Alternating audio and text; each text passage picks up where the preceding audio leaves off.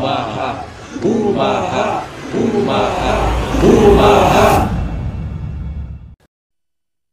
Bach é uma desgraça, né? É alemão? É, alemão? alemão. Alemão. E, então, mas todo mundo me conhece por Andy, The Social Girl. Ah, no começo eu tinha meu Instagram, era o Erbach Vieira. Aí, tipo, era zero engagement, porque ninguém me seguia. O nome alemão é meio complicado, né?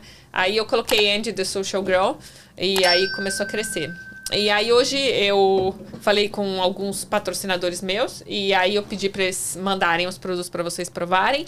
E eu queria super agradecer primeiro pro Brazilian Choice, pro Wilson e Débora, que vão fazer a gente ficar gordinho aqui. O Brazilian Joyce mandou pra gente essas guloseimas aqui? Mandou bolinhas de Ave queijo. Maria, dá um Queremos- zoom aí, queremos- ô. queremos.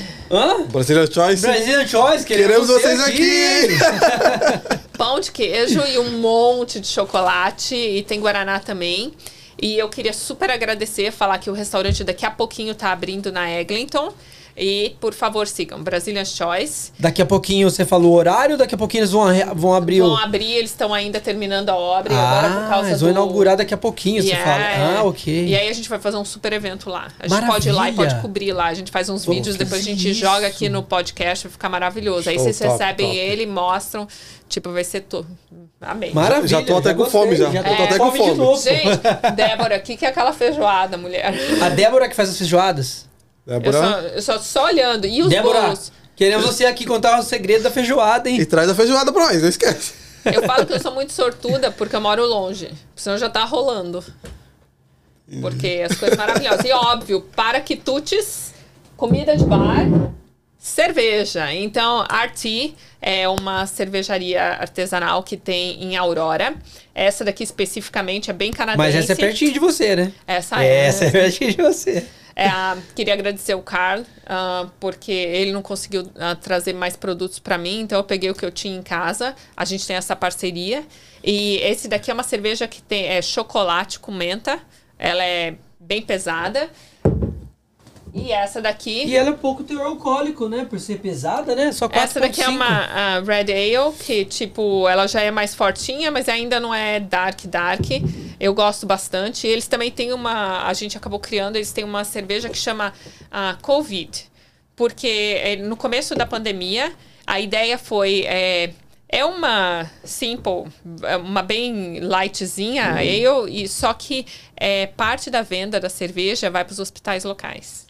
Que da hora, que, Que massa. bom. É muito legal. Isso é legal. Primeira poxa. vez que eu, que eu vi esse tipo de coisa aqui. É. Primeira vez. Verdade. Então, acho que é mais um motivo.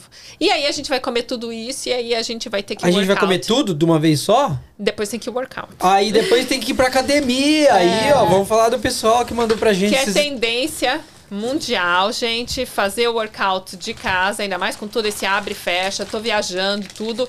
Aquelas bandas elásticas que a gente vê no lugar do peso, porque você vai viajar, você não consegue levar pezinho, É né? verdade, então, é queria agradecer o The Fulfillment Program por estar mandando o Vince Soda.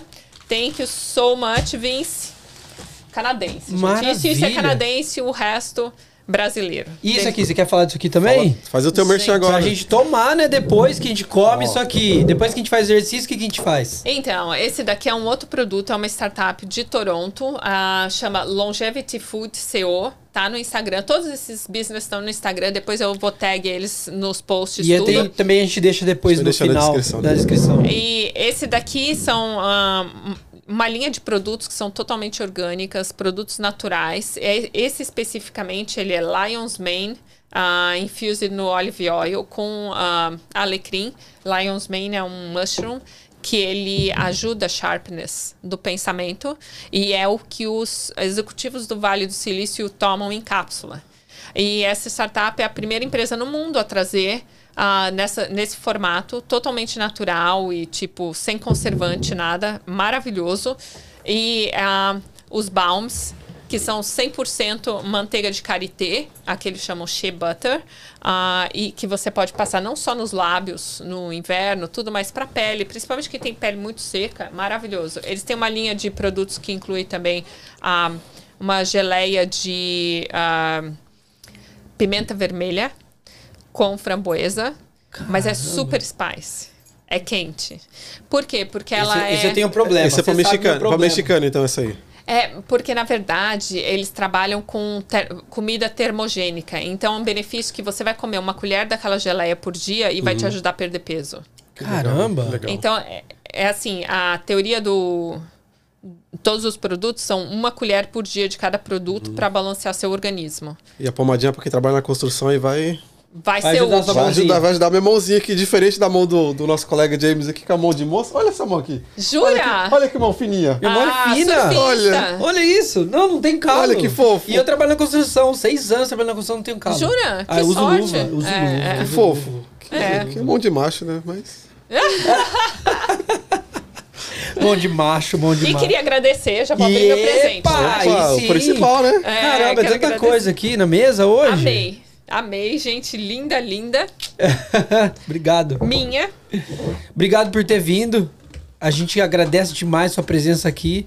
Engraçado como a gente se conheceu, né? Eu queria até, até lembrar um pouquinho como a gente se conheceu, porque o Fábio é uma pessoa que eu gosto muito. Trabalhei pro Fábio ah, duas vezes no Brasil e fizemos uma amizade. Fizemos uma amizade, a gente tava sempre fazendo alguma coisa junto, jogava bola, ia no aniversário dos filhos dele. E aí o Fábio entrou em contato comigo lá do Brasil e falou: fala com a Andrea. Eu falei, como assim fala com a Andrea? Como é que você conhece ela? Só fala com a Andrea, chama ela pra ir do seu podcast. Eu falei, eu vou chamar. Aí a gente começou a conversar a partir daquele momento. Só que você já tinha feito um contato com o Bob antes, né? Exatamente. Pra tipo, gente- eu falei com ele. é, Eu gostei do, do podcast dele, aí eu peguei e mandei uma mensagem. Falei, ah, vamos fazer alguma coisa junto, tipo, ah, duas mulheres, dois caras, entendeu? A gente pode ser os manos e as minas, entendeu? Tipo, uma coisa mais solta, né? Engraçado que as coisas às vezes acontecem na hora que tem que acontecer, né? Total, né? Você falou com ele, por algum motivo o negócio ficou ali parado, um- deram um pause ali na conversa, e ela voltou agora, já envolvendo todo mundo. É aquela coisa da acho que- energia que... o universo conspira. Quando a coisa tem Cara, acontecer, o universo você acredita, conspira, né? Você acredita Às nisso? vezes, Você acredita errados, nisso? a gente Exato. encontra as pessoas acredita certas. nisso? Total, É. total. Sua vida é, é baseada nisso? Eu não compro casa se a energia não bater. Essa é a minha casa atual. Eu fiquei namorando uma outra casa por mais de um mês. Eu fui ver a casa, eu fiz a offer. Na hora que eu fiz a offer, ah, veio uma outra offer. E o, o agente pegou e falou assim: Olha, honestamente, pelo, pelo que tá close, se você colocar 3 mil a, me- a mais, você vai levar a casa. Eu falei: Meu gut feeling tá falando, não faz. Como é que você chama? O gut- gut feeling. É o gato feeling. tá arranhando a barriga do meu estômago. Gut Aí feeling. ele pegou e ficou mudo do outro lado. Minha filha começou a chorar. Tipo assim, foi um já transtorno. queria a casa, já, já, já se imaginou mundo, a casa. a revolta. E eu peguei e falei, não, não vou comprar essa casa, não. Uma hora depois, eu achei minha, essa outra casa. Eu falei, posso ver a casa amanhã? Era completamente já fora do meu budget. Já, tipo, não tinha mais nada a ver com o que eu tava vendo antes. Eu falei, não, eu quero ver essa casa amanhã. Na hora que eu entrei na casa... É tipo assim, primeiro que uma coisa que não é normal no Canadá, né? Quando você vai comprar uma casa, os donos não estão na casa. E o senhor que era dono da casa abriu a porta pra eu entrar. Na hora Nossa. que ele abriu a porta, eu senti uma vibe assim tão boa. Outra Sabe energia. quando você já quer abraçar o velhinho ali? Aí, tipo, eu, fui, eu andei pela casa, quando cheguei no, na suíte master, eu tirei a máscara, olhei pro meu agente e falei assim: eu quero essa casa. tipo assim, ele ficou me olhando, isso era 11 horas da manhã. Eu falei: que horas que eu posso trazer meu marido e minha filha pra ver a casa? Ah, 5 e meia, eu falei, ótimo. Falei, traz os papéis prontos, tudo, você só manda um e-mail na hora que a gente. Eu preciso saber se a energia deles bate. Bateu. E é a casa que tá morando até hoje. Morando até hoje é tipo. Eu mudei em julho. Ah, é recente. Tá, tá arrumando as Morando coisas até ainda. Hoje, morando até, tá, tá tirando da caixa ainda, terminando de organizar. Que legal, que legal essa coisa de energia. A O James, principalmente, ele sempre fala muito dessa coisa de energia e eu passei a a acreditar, a acreditar. nisso. Porque assim, é tanta história que, que, que faz a gente. É. Que a gente ouve e faz a gente acreditar nisso que. E, é- e, é- e é, eu, eu gosto de sempre perguntar, porque eu tenho a minha teoria. Eu tenho uma teoria de que as coisas, às vezes, elas podem ser que aconteça por causa da energia que você está emanando, de você pensar, meditar, acreditar. Ou é porque tinha que acontecer, mas porque aquilo vai acontecer, você já começa a talvez até sentir um pouco do que estar para vir. Então, assim, eu sempre gosto de perguntar isso para as pessoas, que não é o caso agora, que eu não vou entrar nesse assunto agora, porque eu queria muito mais era entender como é que funciona o seu relógio. Porque você é uma máquina, você produz tanto, você tem tantos é, é, business. Conta pra gente, co- como é, como é que começou sua vida, sua carreira? Você, morou aqui a vida inteira? Você veio do Brasil quantos anos? Como é que foi começou sua vida, sua carreira? Na verdade, eu nasci em São Paulo. É, eu saí do país assim para viajar e ficar um tempo fora algumas vezes. Eu fiz intercâmbio, é, morei um tempo em Tampa, na Flórida, é, com os meus pais. A gente é, viajou a família inteira para fazer uma imersão de inglês. Ficamos um tempinho lá. Aí depois, quando eu tinha 18 anos, eu fui para Califórnia com a minha melhor amiga. Aí a gente ficou no campus da universidade também, tipo, fazendo um, um intercâmbio curto. É, Aí depois eu me formei em artes plásticas no Brasil, aí eu mudei para Nova York, aí eu fui fazer meu mestrado lá na Parsons. Ah, só que daí veio. Então você o passou um bom tempo nos Estados Unidos estudando Passei e... dois anos depois fazendo mestrado na Parsons, aí veio o, ah, o 11 de setembro, aí Nossa. resolvi voltar pro Brasil, porque ficou super péssima a vibe. Nossa. E aí eu voltei pro Brasil, mas daí, tipo, no Brasil, você trabalhar com arte é tipo morrer de fome, né? Aí- Infelizmente, né? Aí o que, que aconteceu? É, eu acabei fazendo PR, é, trabalho de relações públicas nos ah, negócios do meu pai. É, então, tipo, para mim era muito fácil, porque meu pai, é, ele se aposentou do que ele trabalhava e a- ele começou a trabalhar é, investindo em real estate, mas tipo de frente para o mar. Então, ele construía prédios, aqueles neoclássicos no Guarujá, e tipo aquelas casas ah, no, no litoral norte, tudo. E aí, tipo, é, como eu tinha um- um- boas conexões, era fácil de arranjar comprador, né? Então, tipo, ficava eu e aí era uma vida super confortável, né? Porque tipo, teoricamente você não trabalha, você tipo tem que viajar para mostrar apartamento, para viajar mostrar casa e tipo, é, Você trabalhar era um lazer. é, então, tipo, e eu fiquei assim por 10 anos. Aí eu reencontrei meu primeiro namorado, que, tipo, tava morando aqui já. E aí me pediu em casamento, e aí, tipo, eu vim, mudei pra cá. E aí uma das coisas era, tipo assim, olha, não quero que você trabalhe, né? Aí, mas depois que a gente teve uma filha, é, eu resolvi voltar minha carreira. Porque, tipo, eu, eu tive uma super, super crise. Assim, eu tava acostumada a sair, a, tipo, me relacionar com pessoas, né? Quando você vira mãe, é, muita mulher passa por esse, essa crise de depressão, de tudo. Mas é, é importante colocar que, tipo assim, tem gente que ama ficar em casa e ser mãe full time. Eu não nasci para isso, entendeu? Eu amo ser mãe. Mas, tipo assim, muito mais da fase que eu tô hoje, é de que, tipo, é minha best, entendeu? A gente tem problemas, a gente briga, a gente fala, mas, tipo assim, do que a parte de amamentar e trocar fralda e, tipo, é, até. Eu sou uma pessoa que, tipo assim, eu preciso do meu espaço, eu preciso do meu silêncio, eu estudo, eu leio, estudo muito, eu tô sempre estudando tudo. E aí o que que acontece? Pra mim era muito difícil, assim, quando ela começou a falar, eu tinha que falar o dia inteiro pra estimular ela. Chegava no final do dia, eu tava acabada, assim, tipo, gente, tipo, falei o dia inteiro. Tipo assim, essa não sou eu, entendeu? Tipo, eu preciso dos meus momentos quieta, tudo. Então, como era full time, assim, eu tive um estresse, aí eu resolvi voltar a trabalhar. Só que eu não tinha é, ninguém pra deixar minha filha. Então eu comecei Nossa, a eu, levar ela nos eventos. Hoje, tipo assim, todo mundo. Aí foi, foi aí que eu montei um Instagram para minha filha. Porque o meu Instagram eu tenho desde 2013. E eu montei um para minha filha que chamava assim, Charlotte the Social Girl. Por quê? Porque, tipo assim, ela vai, eu levo ela em todos os lugares. Então, todo mundo pegava e falava assim: ah, a Charlotte é tão sociável. Porque, tipo assim, ela tá acostumada, ela cresceu no meio dos meetings. É tipo, sabe essa mala pequena que as pessoas levam dentro do avião? Sim. Quando eu tinha os meetings, até eu tava falando do Conselho de Cidadania, É. quantas vezes eu comprava aquelas toalhas de plástico da Dollarama, sempre tinha uma toalha nova lá, eu abria uma toalha limpa, punha no chão e virava a mala cheia de Lego no chão e ela ficava lá duas, três, quatro horas quieta. Que legal. Foi assim que minha filha cresceu. Já cresceu no mundo do business. Já cresceu, Cresceu. conhecendo todo mundo Já- também. ela tem algum negócio já também ou não? Já. Não, ela faz um pouco de influencer no Instagram dela. Ah, Com então certeza. tem, logo. Com de certeza, né? peixinho é, né? Não ela tem fazia, como, ela não tem tinha, como. Ela tinha dois clientes, ela fazia o Tem kickbox cliente? E o Não acredito.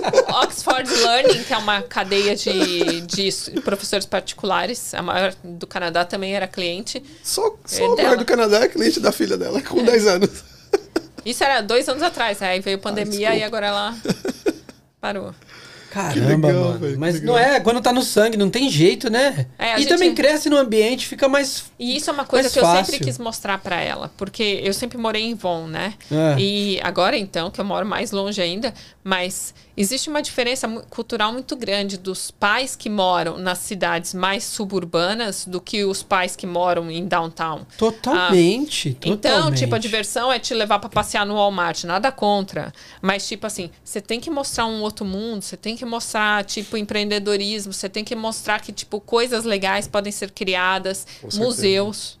Entendeu? Então, quando tem esses eventos e, tipo, é, eu mostro, eu falo assim: olha, tá vendo essa mulher aqui? Pô, essa mulher criou isso, isso, não sei o que lá. Então, tipo assim, eu tenho uma amiga que tem uma fazenda que tem uns cavalos que são para terapia, para pessoas para reabilitação. Sim, sim. Então, tipo, eu levo minha filha, então, tipo, sabe? Eu acho importante que a gente mostre um universo verdadeiro lá fora e não, e não crie as crianças, tipo, ah, que legal, então tá, vamos no play, vamos, tipo, só isso. Não, o mundo é muito mais que isso. Você já certeza. tá preparando sua filha pro futuro. Com É, certeza. tem que ser, porque o futuro já tá aqui, né? Não, eu digo assim, mais pra não internet, só pro né? futuro, É. com relações simples que a maioria dos pais ensinam. Você já tá preparando sua filha pro futuro pra ser dona do próprio nariz, pra ter o seu próprio emprego, cuidar da sua própria É, eu sempre falo finanças, Eu sempre falo. administrar os negócios. Caramba, que bacana. Tem que ser, né? Porque, tipo, a gente não. E a gente não sabe amanhã onde a gente vai estar. Né? A gente não sabe. Ainda mais hoje em dia, com toda essa facilidade do remoto, a mobilidade, a minha ideia sempre foi criar business que eu possa estar gerenciando remota. Então, tudo que eu participo de uma criação de um novo negócio, um, é, é tipo assim, ah, você, você tem o dedo em vários business diferentes. Mas é porque a parte que eu executo é sempre remota. E eu trabalho muito com networking. Então, eu acabo apresentando muitas pessoas e aí as pessoas vêm e falam assim: você não quer participar do meu negócio? É, você não quer ter uma participação, fazer alguma coisa? E eu sempre fico com a parte de tipo: olha, eu posso te colocar para vender nos lugares e aí, tipo, a gente combina uma porcentagem de lucro. E sempre funciona nesse nível. Que legal. Isso é show ela tem o. Como é que chama? O toque de Midas, né? Onde a pessoa toca, dá Ela certo. tem o dedo de ouro, né? É. Tem gente que tem o dedo podre e ela tem o dedo de ouro. É, ela põe o dedo, multiplica. Põe, põe o marralho na tela e Põe o fala pra ela dedo na tocar. mesa aqui, toca em mim, toca em mim, toca em mim. Não, não, é sério, toca em mim. Isso, pronto, gostei. Esse era meu pai. Que legal. Meu pai sempre foi um, um empreendedor e, tipo, tomou riscos. Então, tipo, eu sempre me espelhei muito. Minha mãe sempre... ah, minha mãe, ela é interior designer, é decoradora, né? E ela, ela, assim, ela executava, ela fazia, mas, tipo, ela fazia nos investimentos do meu pai e tudo, entendeu? Ela nunca foi trabalhar fora, assim, explicitamente, né? Com carteira assinada, tudo. Sim, sim. E acho que isso tem muito da gente. Eu tenho duas irmãs e acho que todas nós somos muito ligadas nessa história de, tipo, é, primeiro ajudar o próximo e criar alguma coisa é, que vá trazer benefício para o mundo que você vive, mas alguma coisa que você crie. Essa parte da gente querer desenvolver as coisas.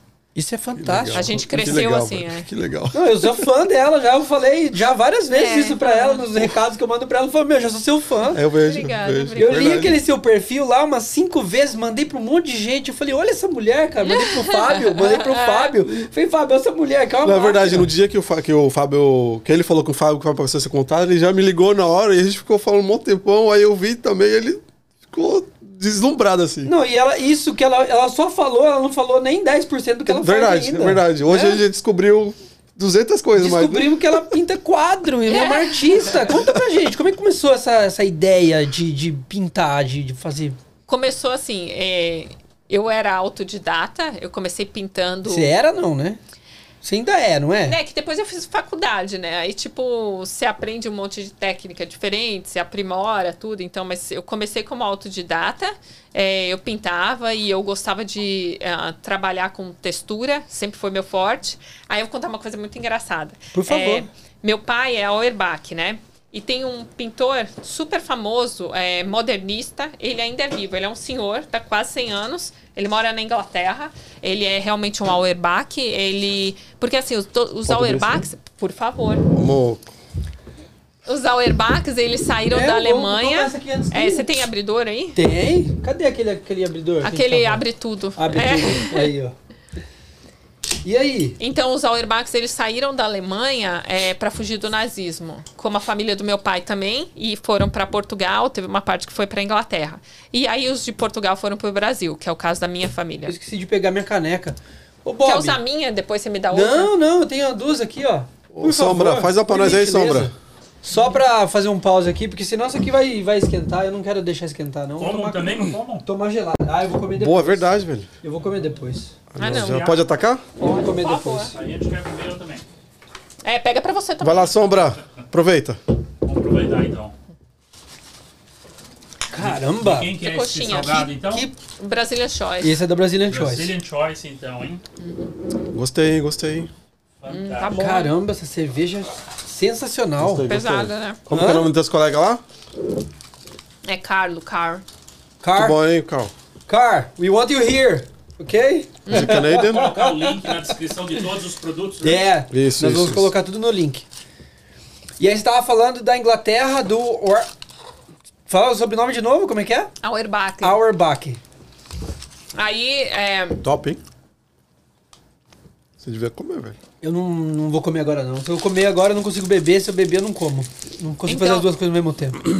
tem o Frank Auerbach, que é esse pintor super famoso. Ele já tá velhinho, tá com. é, mas ele é um tio distante, meu. E foi muito engraçado, porque, tipo, eu fui saber da existência dele depois, através de um professor meu, que foi pesquisar pra ver.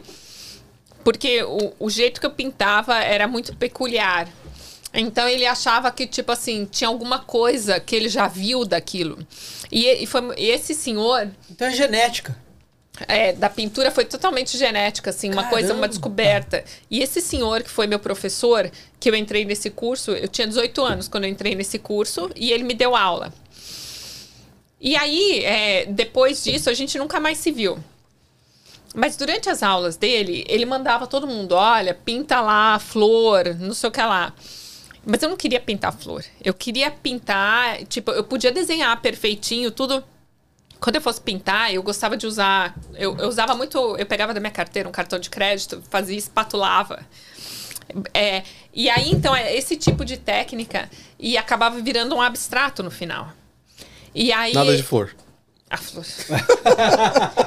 Aí e ele me flor incentivava Que muito. flor? E ele falava: se solta, vai, faz, pode fazer. Então, tipo assim, não foi o professor que te podou, foi o que te abriu as portas, né? Sim. E muitos anos depois, quando eu já tava com os dois quadros, que eu, eu tenho dois quadros que estão no Museu do Louvre, eu fui ao Brasil. E olha o que é o destino. A minha prima é amiga de infância da filha dele. Nossa, que. E eu falei pra ela, ele já tava doente com Alzheimer, eu peguei e falei assim, eu posso ver seu pai? Eu quero, eu, na época eu, tava- eu tinha vários produtos que tinham ah, as imagens dos meus quadros, tudo, eu levei um monte de coisa, levei um álbum pra ele, levei um, um certificado da Unicef, que eu tinha sido artista pra Unicef, levei foto mostrando que meu trabalho tava no Louvre e tudo. Ele não lembrava quem eu era, eu tenho uma foto, depois eu vou mandar pra vocês. Eu, com menos de 18 anos, com ele abraçada, e eu tenho a foto sentada do lado dele ah, cinco anos atrás. Caramba. Nossa, que Manda as fotos hein? depois, porque na hora que a gente fizer a edição, a gente coloca as fotos. Na hora que você citar, o- na hora que você citar E esse aí- exemplo, a gente coloca as fotos. E Nossa, quando você legal. fala que você precisa de um mentor, alguém pra, tipo, falar, vai, se joga, faz, entendeu? Ele foi o meu mentor, entendeu? Tipo, então, o Mário Tabarim. E no ano seguinte ele faleceu. Puxa. Eu tive a honra de encontrar com ele e, sabe, agradecer. Ele tava esperando pra falecer antes, antes só ele tava esperando você encontrar com ele pra ele poder ir em paz. Lindo. Você também não teria Caramba. ficado em paz se não tivesse visto É, ele. Né? também não certeza. teria. Nossa, como eu quis encontrar com ele, eu não sabia como. E daí, de repente, numa conversa do nada, descobri que a minha prima era amiga de infância da filha dele. O destino de novo, né? O universo Meu, conspirando, é, né? Quando as coisas tiverem que acontecer, elas vão acontecer. E não tem nada que impeça isso. Nada, Total. nada, nada, nada, Total. nada. Você pode até tomar. Você pode até fazer alguma coisa errada. Você pode tomar decisões erradas e mesmo assim, se aquela coisa tiver que acontecer, vai acontecer. Vai. É incrível, É. é incrível. A vida é uma, uma- caixinha de surpresa, né? Uhum. E essa surpresa tá boa. Eu vou comer um, já pra vocês insistirem, eu vou comer um. Ah, é bom mesmo, senão depois não Hum. vai ter nada. Não, vocês não vão deixar. Eu tô vendo ele comendo aqui, ele não vai deixar nada pra mim. Mas pera lá. como é que você conseguiu. Aonde. Você falou que você tem dois quadros no Museu do Louvre. Uhum. Mas como é que chegou lá? Como é- tem uma história por trás disso. Como é que.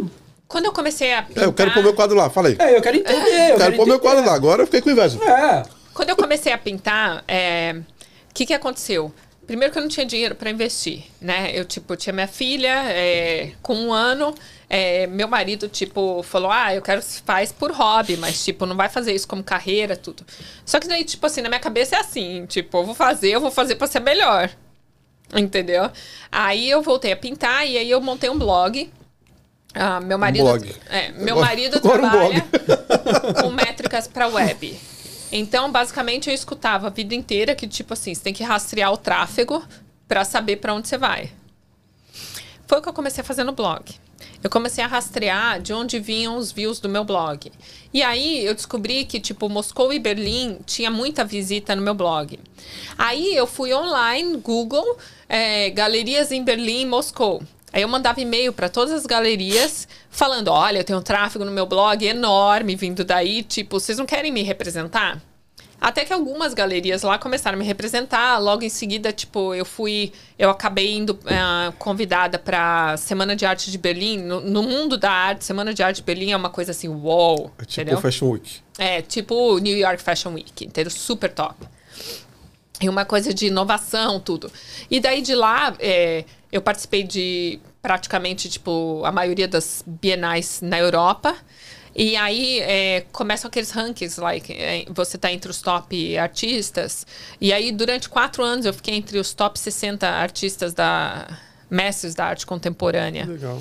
E aí, é, um dos caras que trabalha, que é um júri desse, ele é desses top 60, ele é um curador, né? E ele organiza exposições.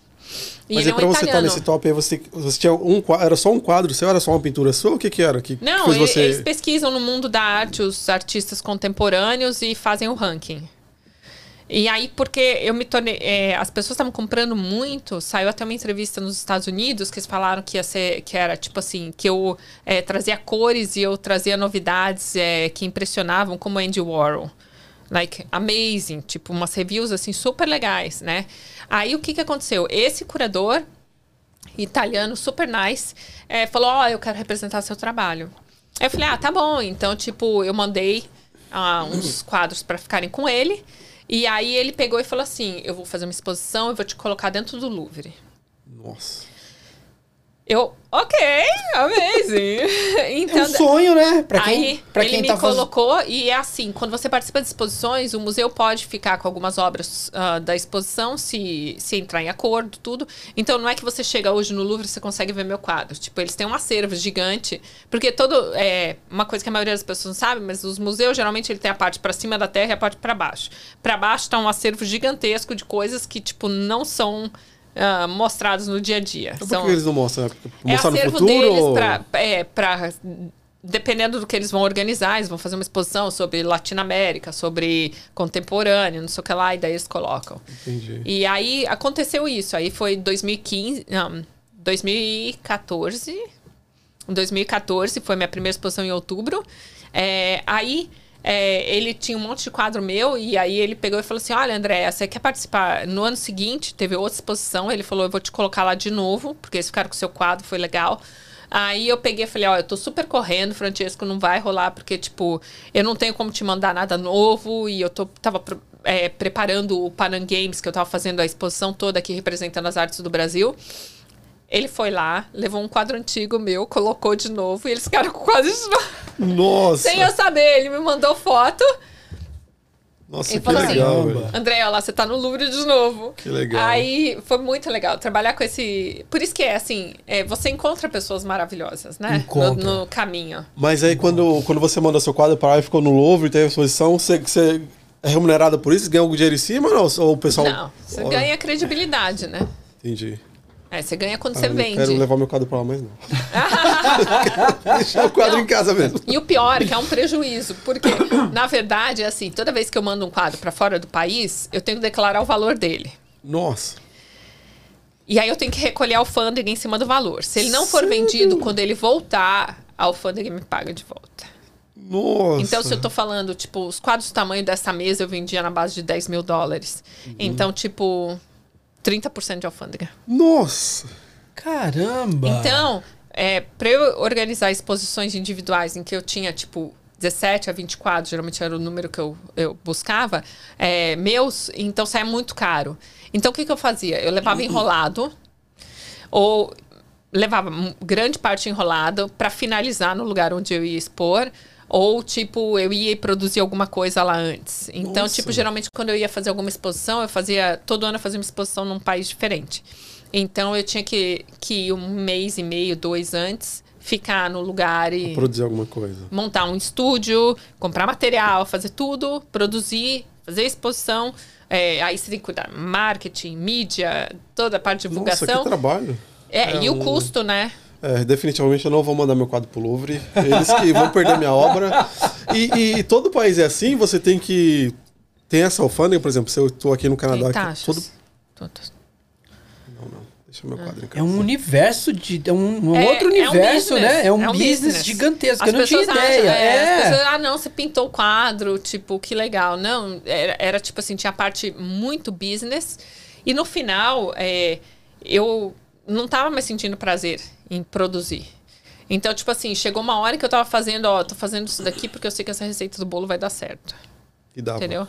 E dava, it's ok, mas era Só frustração. por obrigação. É. E aí eu fiz a última exposição solo, fiz aqui no Canadá em 2017. Ah, 2016 eu fiz no Brasil, representando as artes visuais do Canadá durante o, o Rio Olympic. Foi super legal, a crítica, assim, tipo, 20 anos das cores da Auerbach Vieira, foi maravilhoso. Tu- tudo que é jornal que você imagina, Estadão, Folha, Revista da Folha, Capa, tipo, tudo que era coisa, assim. E aí os ah, Glamurama, tipo, da, da sociedade também, entendeu? Foi bem legal. Caramba. É, foi bem legal. E aí, tipo, foi. Aí, quando eu vim pra cá no ano seguinte, eu fiz aqui. E aí, tipo, eu resolvi parar no outro ano.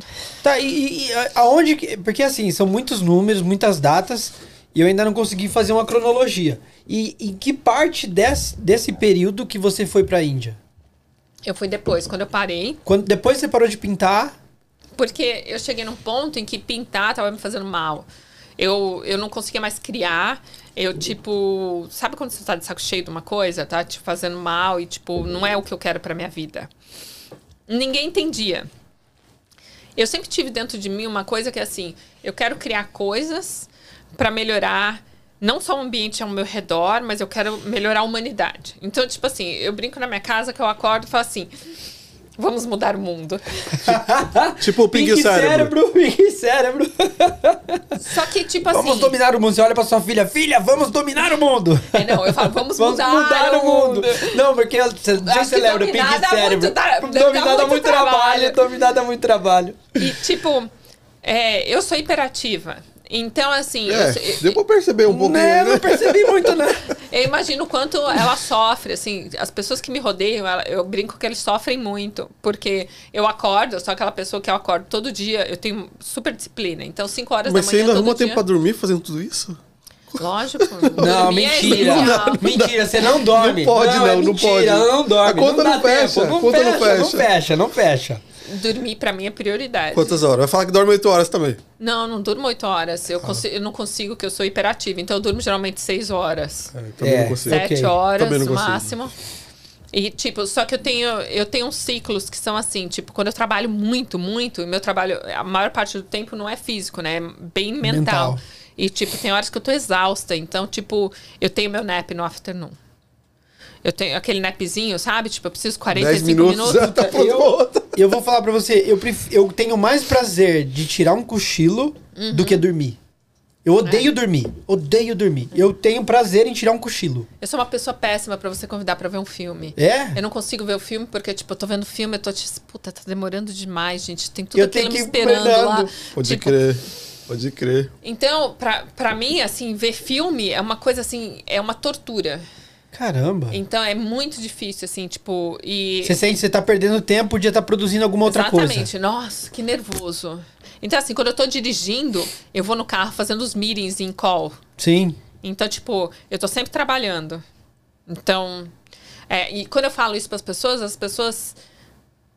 Ah, mas você posta no Instagram. O que, que você faz? É tipo assim. Ninguém sabe o que se passa por Ah, trás. mas não tem. É o que eu falo, ó. Jesus Cristo veio na Terra e não agradou todo mundo. Não vai ser a gente que vai conseguir fazer isso. É, não, e as Não pessoas vai ter também. como agradar todo mundo. E, e tem aquele lance que é tipo assim: quanto menos as pessoas veem, melhor. Quanto menos, quanto menos elas veem, Algumas menos elas vão sim. atrapalhar. Não, tem coisa que você não precisa falar. Uhum. Tem coisa que você não precisa mostrar. Você não precisa mostrar que você vai no banheiro. Né? Que tem gente que faz isso o É. tempo inteiro, tá indo no banheiro, qualquer coisa que ela faz, ela posta. Mas eu acho, eu acho que, mano, eu, eu tô impressionado ainda com, com a tua carreira, tua vida, assim. Parece que você tem umas oito cópias de você fazendo. E quando eu- Fazendo tudo e por uma- ela, e- sabe? E, uma das coisas assim que eu sempre falo é social media de graça. Então, tipo assim, não importa a plataforma que você vai abraçar, vai lá e faz. Seja constante, tipo, tenha disciplina. Constante. É, vai dar uma pesquisadinha. Hoje tem um monte de vídeo de YouTube aí explicando as coisas, entendeu? Então, tipo assim, é, quais os hashtags que você tem que criar dependendo do seu produto. Hashtag, tipo, é, como você filtra para você realmente trazer quem interessa, quem vai te. Não adianta você, é, por exemplo, eu, eu tenho um cara que trabalha comigo que é o Saco, chama S-A-K-O Diamonds. Ele é o terceiro maior importador de diamonds do Canadá. O que, que adianta eu pedir sponsor para ele trazer aqui? Eu vou, vou gerar cliente para ele de volta? Não, Talvez não. não é o público dele. Então, tipo assim, as pessoas às vezes não têm bom senso, tipo, você fecha a parceria com as pessoas que não vão te trazer retorno. Agora, tipo, Brasília Comida? Choice, a gente sabe. Não, e brasileiro, não tem né? como, não Melhor tem comida como, do mundo. não tem como. Cerveja, tipo, você tem que, tipo, filtrar um pouco. E isso também serve pra parte de social media. Tipo, vai fechar partnership, vai atrás de pessoas que você fala, ó, puta, eu acho que a gente tem um público parecido, entendeu? Que vai agregar, lógico. Tem que, você tem que e ter esse filtro. oferece, Tem que bate ter esse na filtro. porta. Eu sempre escutei assim, é, a- olha, você é artista, você não pode bater na porta, porque, tipo, é, não mande e-mail para as galerias. Entendeu? Porque já vão te bater a porta. Eu mandava e-mails, assim, 200 e-mails por dia para todas as galerias do mundo, tipo assim. Assim Até alguém te ouvir. Aí foi muito engraçado. É, eu tenho uma história que é assim. Quando eu tava na Parsons, na School of Design, fazendo meu mestrado em Nova York, a dona Karen, estilista, é, dava aula lá, na parte de mestrado. E, tipo assim, ficava um grupo, todo mundo conversava, assim, porque, tipo, eu fazia mestrado, então era diferente do pessoal que tava graduando, né? Então, tipo assim, a gente era mais, tipo, meio nerd, assim, meio. mais- tentando ser mais intelectual. e aí, é, sempre rolava um papo aqui, outro ali, pá, não sei o que lá, tudo. Ela já era a dona cara, né? Mas eu era uma mortal e aí eu voltei pro Brasil. E quando eu, quando eu retomei minha carreira aqui, é, em 2014, eu pensei, eu vou mandar um e-mail pra dona Cara. Aí eu mandei um e-mail, né? E porque eu falei, bom, eu preciso fazer alguma coisa em Nova York. Eu preciso, tipo, quem eu me lembro que, tipo, manda em Nova York? É ela. Tipo, eu encontrei, tomei café com ela meia dúzia de vezes, tipo, ela não vai me lembrar, não vai se lembrar de mim. Aí eu mandei um e-mail pra ela e falei, olha, a gente se encontrou, tipo, 500 anos atrás, tipo, a gente tomava café lá na universidade, eu era aquela estudante, não sei o que lá. E eu tô retomando minha carreira e, tipo, tipo assim, não tenho nada a perder. É. Aí eu tô retomando minha carreira e, tipo, queria saber é, se você tem alguma coisa que você pode me indicar em Nova York. Bom, Cinco minutos depois, eu... Mercedes-Benz Fashion Week entrou em contato comigo. Nós, Nossa! nós queremos projetar é, os seus quadros nos painéis de LED do próximo Fashion Week, agora em julho. É, você foi muito bem recomendada. Nossa! Falando, Caralho, coisa. falando, o dedo dessa mulher aí é de ouro, rapaz. É você bater na porta. é de ouro. Porque se você não bater, você, tipo, não sabe se vai abrir. Nossa. E, tipo, eu sou o tipo de pessoa que eu mando e-mail pro Jeff Bezos Tipo assim, E ele responde. e ele E ele responde. responde na hora! E ele responde na hora! Opa, peraí, tem que responder o e-mail dessa, dessa jovem aqui? Peraí. esse não respondeu ainda. Esse não respondeu ainda, mas vai. Mas, tipo, eu não tenho medo, eu não tenho vergonha, porque eu- as coisas que eu tenho pra oferecer, elas ah, têm conteúdo, têm valor. Eu acredito no, no meu produto. No seu produto. é. Entendeu? E acho que todo mundo devia ser assim. Acho que é me- às vezes, tipo, assim, as pessoas devem achar que eu sou louca, sem noção. Mas daí é azar o delas, porque, tipo, eu chego onde eu quero chegar. Você É, sabe o caminho pra- que você quer trilhar e você vai lá e consegue. E aí, é, a partir dessa partnership que eu fiz ah, com a Mercedes-Benz Fashion Week, ah, eu voltei a dirigir Mercedes-Benz. Aí, aí sim. Vai falar que ganhou o carro também. Não totalmente, mas. Mas Ai, aí, tá vendo? Foi aí que nossa partnership voltou. Ah, aí, dois anos depois, três anos depois, quando eu resolvi parar a, a partnership, eu cheguei e falei: olha, tipo, agora não vai ser mais nesse nível. Eu tô fazendo social media, tudo. Eu quero continuar numa partnership, mas por um outro lado, mais marketing. E a gente renovou. E aí eu fiquei com mais dois anos de partnership e eu renovei de novo agora em dezembro. Por mais. Forever. Mais dois anos. Outro Mercedão novo na garagem. É. Que legal. Porque, né? é, Não é fácil não, né? Ô, não Mercedes, é fácil ela, vamos, não, vamos né? fechar a parceria com a Mercedes. Vamos fechar a parceria Tô, tô doido pra dirigir o Mercedes também, bora. Era uma coisa que eu queria. Eu queria. é, eu, sei, eu, eu acho assim. A gente, é, eu vim de uma família onde o pai era o provedor, né? Então, uma- é, tem um lado que é assim, durante um tempo, é, eu nunca acreditei como mulher que eu pudesse Se fosse capaz. capaz de ter o nível econômico que eu tinha quando eu era filha do meu pai. Então, tipo, eu falo filha do meu pai, filha dos meus pais, né? Mas, tipo, meu pai era o provedor.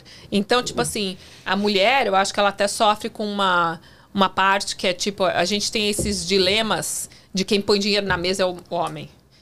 Porque o machismo, ele tá enraizado dentro da gente. Então, tipo assim... Tá no subconsciente até, né? Eu tô nos 45, então, tipo, eu venho de uma geração que eu, eu até tava conversando com minha filha esses dias, tipo assim, quando fala assim, olha, é, isso, nossa, as meninas estão fazendo isso, como, tipo assim, ninguém deveria estar fazendo isso, mas é que, tipo, é, o speech tá enraizado. Então, é uma coisa que, tipo, a minha geração tá em constante evolução para corrigir isso. Então, eu tive que trabalhar isso dentro de mim. Isso foi uma das coisas que eu trabalhei em 2017 para 2018, quando eu larguei a profissão de arte porque uma coisa é, é você investir tempo e dinheiro e ter um retorno financeiro ok. Eu não sou uma pessoa para ter uma vida ok, entendeu? Tipo, eu não fico feliz. Eu queria ter o padrão de vida que eu tinha quando eu era filha do meu pai. E tipo assim, meu marido tem um emprego excelente, tipo, nós temos uma condição só, só por ele já maravilhosa, abençoados. Mas não é que nem quando eu era filha do meu pai. Então, o que que acontecia? até eu admitir que, tipo, não tem nada de errado em você trabalhar e querer fazer dinheiro e, tipo, gostar de ter conforto. Sim. Então, eu acho que tem uma coisa que, assim, assim, é, as pessoas falam assim, ah, mas, tipo, a Andréia cobra muito caro. Tipo, na comunidade, tipo, quanto você cobra? Eu cobro 550 dólares por um single post no meu Instagram. E eu não faço single post. Então, eu faço, no mínimo, três posts. Aí, eu te faço por 1.050. Aí, as pessoas, pô, mas a gente é amiga. É, Mas amigos, amigos, eu Mas gosto da por isso parte. né? mesmo, porque senão, tipo, era 550 vezes 3. Então, Só mas, porque a gente é amiga é 1.050, senão seria 1.500. mas, tipo, a, a ideia é que, tipo, as coisas têm que dar retorno. Eu não vou engage em nenhum produto, em nenhum projeto. Em, eu não trabalho para não ter retorno. E, tipo, hoje o retorno tá aí. Você, é, eu trago o cliente para você, você, tipo, não quer falar para ninguém que eu trouxe, it's ok, você não precisa falar. Mas você vai ver nos seus números que eu trouxe. Entendeu? Exatamente. Então, eu me cobro muito. Então, tipo, toda vez que eu levanto para trabalhar e que eu saio, tipo, para mim é assim, se eu não puder fazer alguma coisa é, excelente, entendeu? Eu não vou te convidar para fazer medíocre. Mas pegando o gancho que você falou agora, do, daquela coisa do padrão, eu quero ter um padrão X, é meio coisa do cultura brasileira. A gente falou isso outras vezes aqui, né? O, o, o povo, ele tá, tá acostumado com aquela coisa de viver naquela coisa mais ou menos meia boca. E aí quando vê uma pessoa rica, já olha meio assim torto. A gente falou isso aqui várias vezes, né? Então, é, As pessoas falam de mim, tipo, especialmente na comunidade, quando é, a gente teve uns momentos de corrupção e, tipo, teve uns protestos organizados em Toronto para impeachment de presidente. tá? E eu fui uma das pessoas que organizou o impeachment, lá o, o protesto contra para fazer o impeachment da pessoa. E o que que aconteceu? É, tinha vários no- nos grupos de Facebook, tipo, me chamando de coxinha. Coxinha?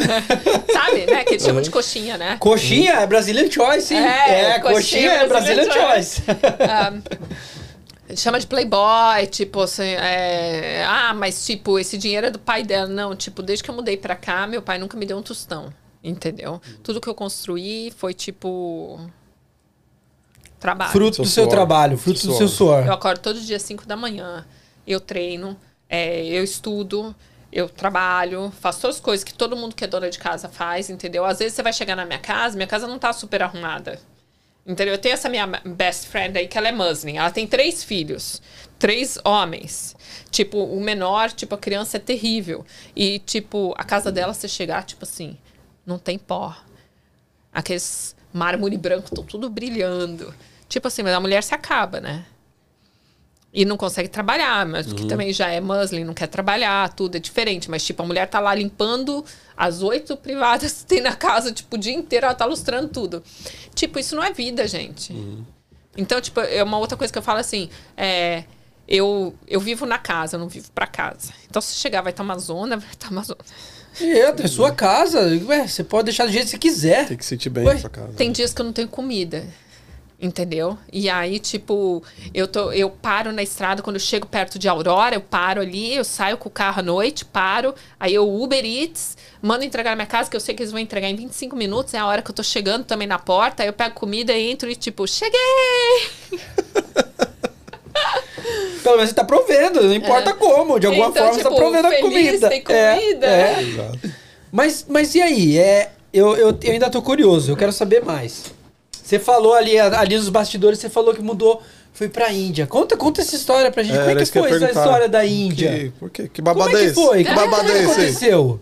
E, ó, e aí eu tenho outra pergunta também que você falou que a gente podia comentar aqui, que era como é que você fez pra perder peso. Ah, Isso foi em que legal. período? Foi quando você foi pra Índia? Foi Não, depois? Foi, foi antes? 20 anos atrás. Ah, é? Faz É, tempo. Faz super tempo, porque foi assim, é, eu sempre fui gordinha, criança, depois, tipo, adolescente obesa, depois, tipo, como eles falam, né, super obesa, obeso mórbido quando eu virei adulto. Quando eu morei em Nova York, então, tipo, engordei mais ainda, né? Porque naquela época, tipo, eu não cozinhava e, tipo, ah, eu, tipo, order food o fast food. tempo inteiro, entendeu? E aí, o que que aconteceu? É, quando eu voltei pro Brasil, eu tinha uma amiga Ana Paula, e ela tinha feito a cirurgia de estômago, fazia seis meses, e ela tava super emagrecendo horrores, maravilhosa. E aí eu peguei e falei, é, nossa, isso é pra mim, né? Tipo, eles vão cortar e eu vou emagrecer, pá. E era uma coisa experimental, a gente tinha uma taxa de óbito alta, não tinha preparação psicológica, não é que nem hoje. A 20 anos atrás você você falou. fala? É. 20 anos atrás. 20 anos atrás. Nossa. Uma das primeiras de bariátrica no Brasil. E ainda tive sorte que meu médico. Ah, vocês sabem o médico que, tá- que operou o Bolsonaro aí? O, o Macedo. Esse é meu médico, ele que me operou. Caramba. E quando ele operava É mortais. o médico das estrelas, né? É, o médico Não. das celebridades. É. Celebridade. Ah, não. Ele era. Aqui, ó, pra cima de É, Moá. pra cima de Moá. É, Não, não é não, não é não. Ele era. Agora ele decaiu, né? Ah, é? Não, eu tô brincando. Ah, é, agora entendi a piada. Eu demorei um segundo aqui, depois eu leio aqui. Nada pessoal. Imagino. Imagino. Já foi melhor. Lógico. Aí o que que aconteceu? Eu fiz cirurgia com ele, foi é, fantástico, tipo, é, emagreci mais de 70 quilos. É, e dois anos depois eu comecei os processos de fazer plásticas. É, E com- tem que esperar tudo isso mesmo? Esse é o período de até se Tem. recuperar? pra, pra você perder todo o peso, né? E, só que foi uma coisa muito louca, assim, porque eu tava tão, assim, é, focada que eu, tipo assim, eu vou emagrecer, porque, tipo, pra mim era assim, eu era tão discriminada por ser gorda, tipo, eu usava biquíni, eu- tanto que tem uma foto no Instagram que vocês veem que eu tava lá com 140 quilos de biquíni na piscina da minha casa. Porque pra mim era, tipo assim, eu me amava do jeito que eu era. Só que, tipo assim, meu, você tá na piscina e passa uma criança e diz, nossa, a baleia chegou. Tipo, Nossa. acaba com sua autoestima, entendeu? Mas tipo, acontece, é. Então, tipo assim, eu sei que, tipo, ah, é engraçado, mas, tipo assim, pra quem passa por isso, sofre, né? Sofre, sofre. Aí eu resolvi fazer a cirurgia porque eu achava assim, não, eu não quero viver gorda pro resto da minha vida, eu prefiro morrer. Aí fiz a cirurgia, foi tudo ótimo. é, comecei a desenvolver vários problemas que eu já sabia que eu tinha de distúrbio alimentar, é, mas começou a ficar mais evidente. Colateral, efeito colateral. Eu já tinha os distúrbios, né? Porque, tipo, quando você come demais, é que antes eles não chamavam de eating disorder. Hoje que as pessoas ah, entendem que isso é uma, um problema mental, né? Porque, tipo, se você não consegue controlar e tudo você desconta no alimento, tem alguma coisa dentro de você que não tá Que não legal. tá funcionando direito, exato. Então, tipo assim, antes eu comia demais. Eu tive um episódio quando eu tinha 15 anos que eu parei de comer. E, tipo assim, é, a gente nunca estudou isso, nunca foi ver o que, que era isso. Então, é, quando eu fiz a cirurgia, isso se tornou mais evidente. Eu tive várias crises de anorexia, assim, tipo, quase morri, assim, de ficar 48 quilos. Nossa, mas você ficava, tipo, uma semana sem comer? Ou... Parava de comer, com- se eu tentava tomar água, eu começava a vomitar. Tipo, ao ponto que eu começava a vomitar sangue, aí eu era internada. E, tipo, Maria, existe isso? existe, as pessoas Caramba. morrem de não comer. E- não, eu falo vomitar sangue? Opa, Nossa, que tenso, velho. É tenso isso, né? É super louco essa parte de distúrbio E isso aí você tinha quantos anos quando isso aconteceu? Ah, 25, 27. É 25. Nossa, tenso, velho. Yeah. Aí o que que aconteceu? Eu, eu comecei a ter regra, assim, muita regra. Então eu aprendi que, tipo, ah, logo depois que eu tive alta da cirurgia, que eu comecei a poder o workout, eu consegui andar 15 minutos. Andar. Porque eu era muito obesa, né? Tipo, você não consegue. eh, Você chegou a pesar quanto? 143 e 800.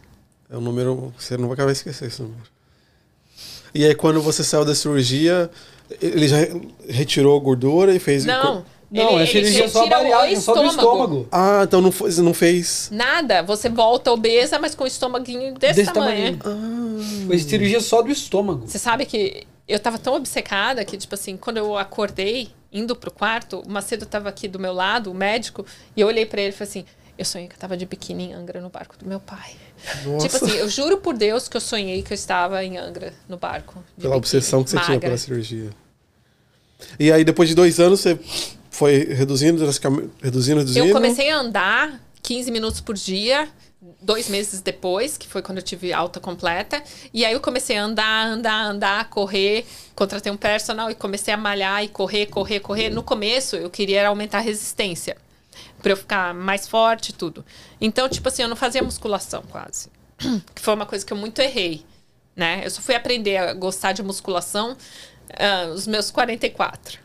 O ano passado, assim, tipo. 44? Imagina, você tem 38, não é possível. Não chegou nos Thank 40, you. não. Já passou dos 40? 45. Ô, louco, rapaz. Não parece, não. Caramba. E aí eu comecei. produtos tá fazendo bem pra você, hein? Ó, É. longevity, longevity, longe, Longevity. longevity food. E coxinha. E coxinha, muito coxinha é saudável. muito saudável. E aí foi isso. Aí, tipo, é, toda a perda de peso, tudo, mas uma coisa que eu coloquei pra mim foi que, tipo, eu tinha que mudar meu lifestyle. E era fazer atividade física. Então, assim, a- eu falo sempre que a atividade física, ela salvou minha vida. Em vários momentos. Porque quando eu mudei pro Canadá, a primeira coisa que eu fiz na semana seguinte, é, eu mudei em novembro, né? Na primeira semana de. Eu, eu mudei 28 de novembro. No dia 6 de dezembro, eu comprei uma treadmill.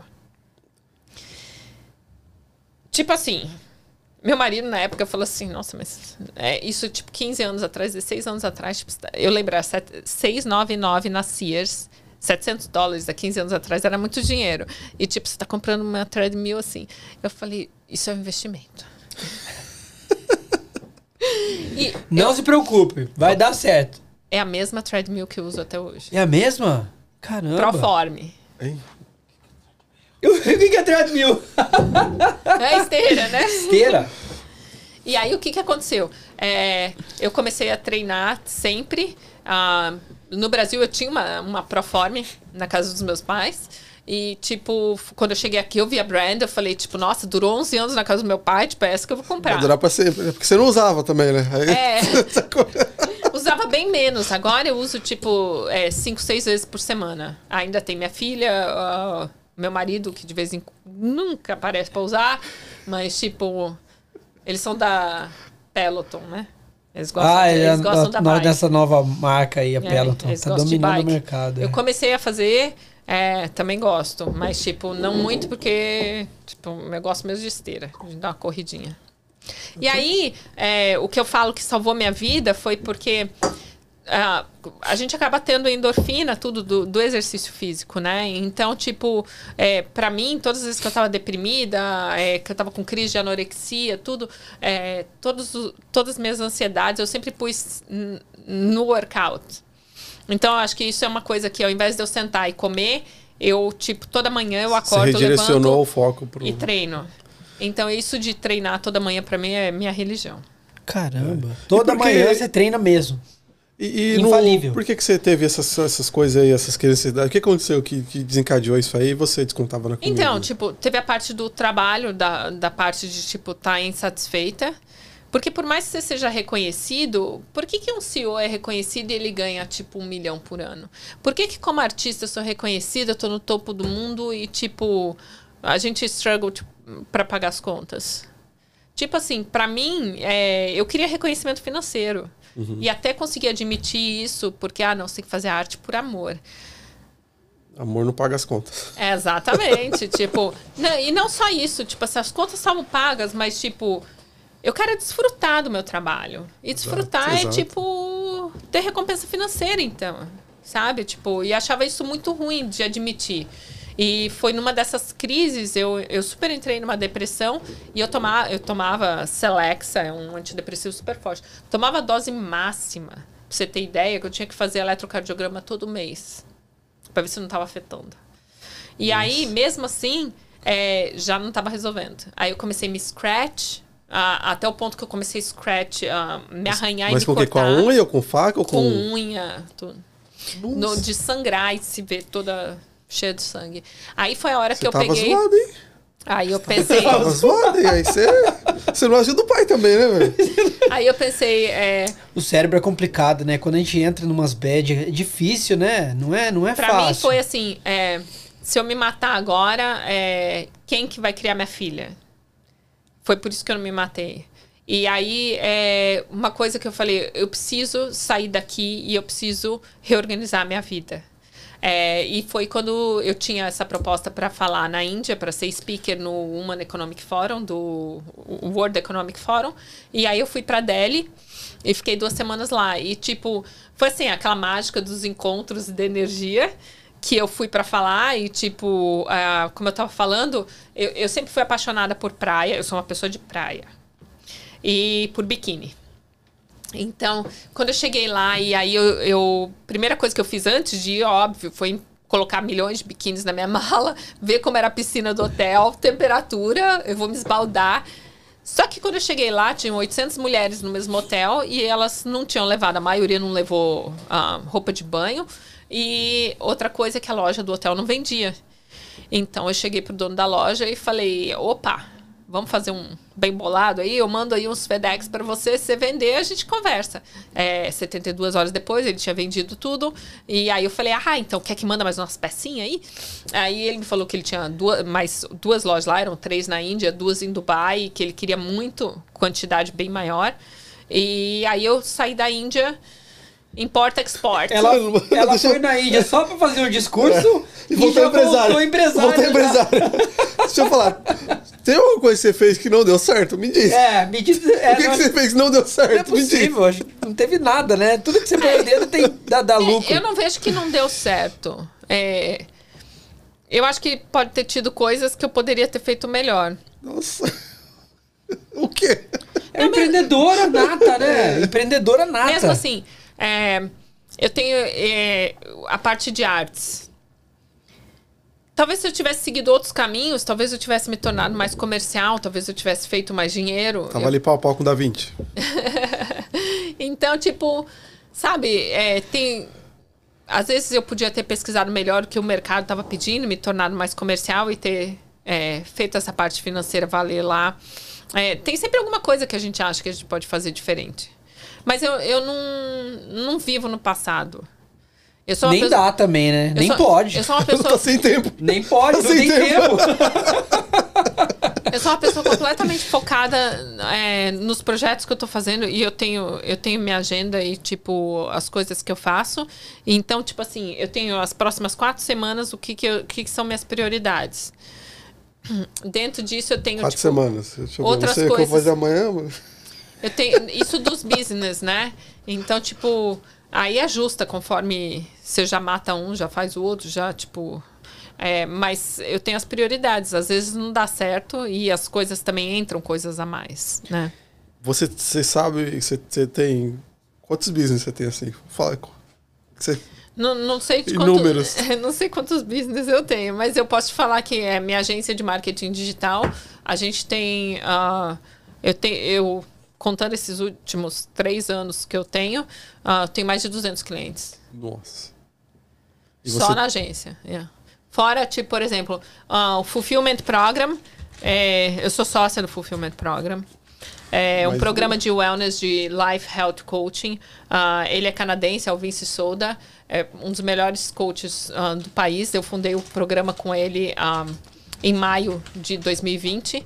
E a gente tem a parte dos equipamentos. É bem legal. Então vocês têm o programa, o programa em si, e, e É, fazem é os o equipamentos. Coach, é. E a gente manda fazer os equipamentos. Você pode ver que Serviço é tudo completo. nosso, nosso, Não, nosso. e, o- e interessante é que tudo isso que ela falou, ela ainda trabalha na TV. E no rádio? E no E no rádio. rádio? Como é, como é que você arruma tempo pra tudo isso? O do rádio é tipo assim, as coisas são meio loucura mesmo. Por exemplo, é, o programa da TV, a gente. Eu vou ter que gravar agora dia 17. É, então, tipo, é, eu tenho a parceria com a cabeleireira que faz meu cabelo já há seis anos, a Alice Ávila, brasileira, maravilhosa. Ela tem curso de coloração com a colorista das Kardashian. E ela não sabe se marketing. Quando tá? você vai lá, você bate por aqueles papos de cabeleireiro, vocês conversam muito, não? A gente conversa, mas a gente é amiga, Ah. entendeu? A gente passou esse level de coisa. E com a pandemia, tipo assim, uma coisa que ficou. É que é private, né? Então só sou eu e ela dentro do salão, o salão é dela. E então, tipo. É, Você viu? Tão chique, fecha o salão só pra ela.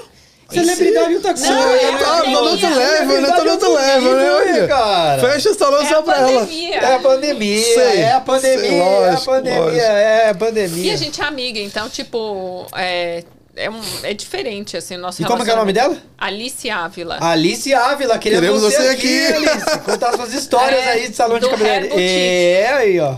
É na Roncesvalles, o salão dela. E o que aconteceu com a Alice foi muito engraçado. É, eu fui para ser cliente dela há cinco anos atrás.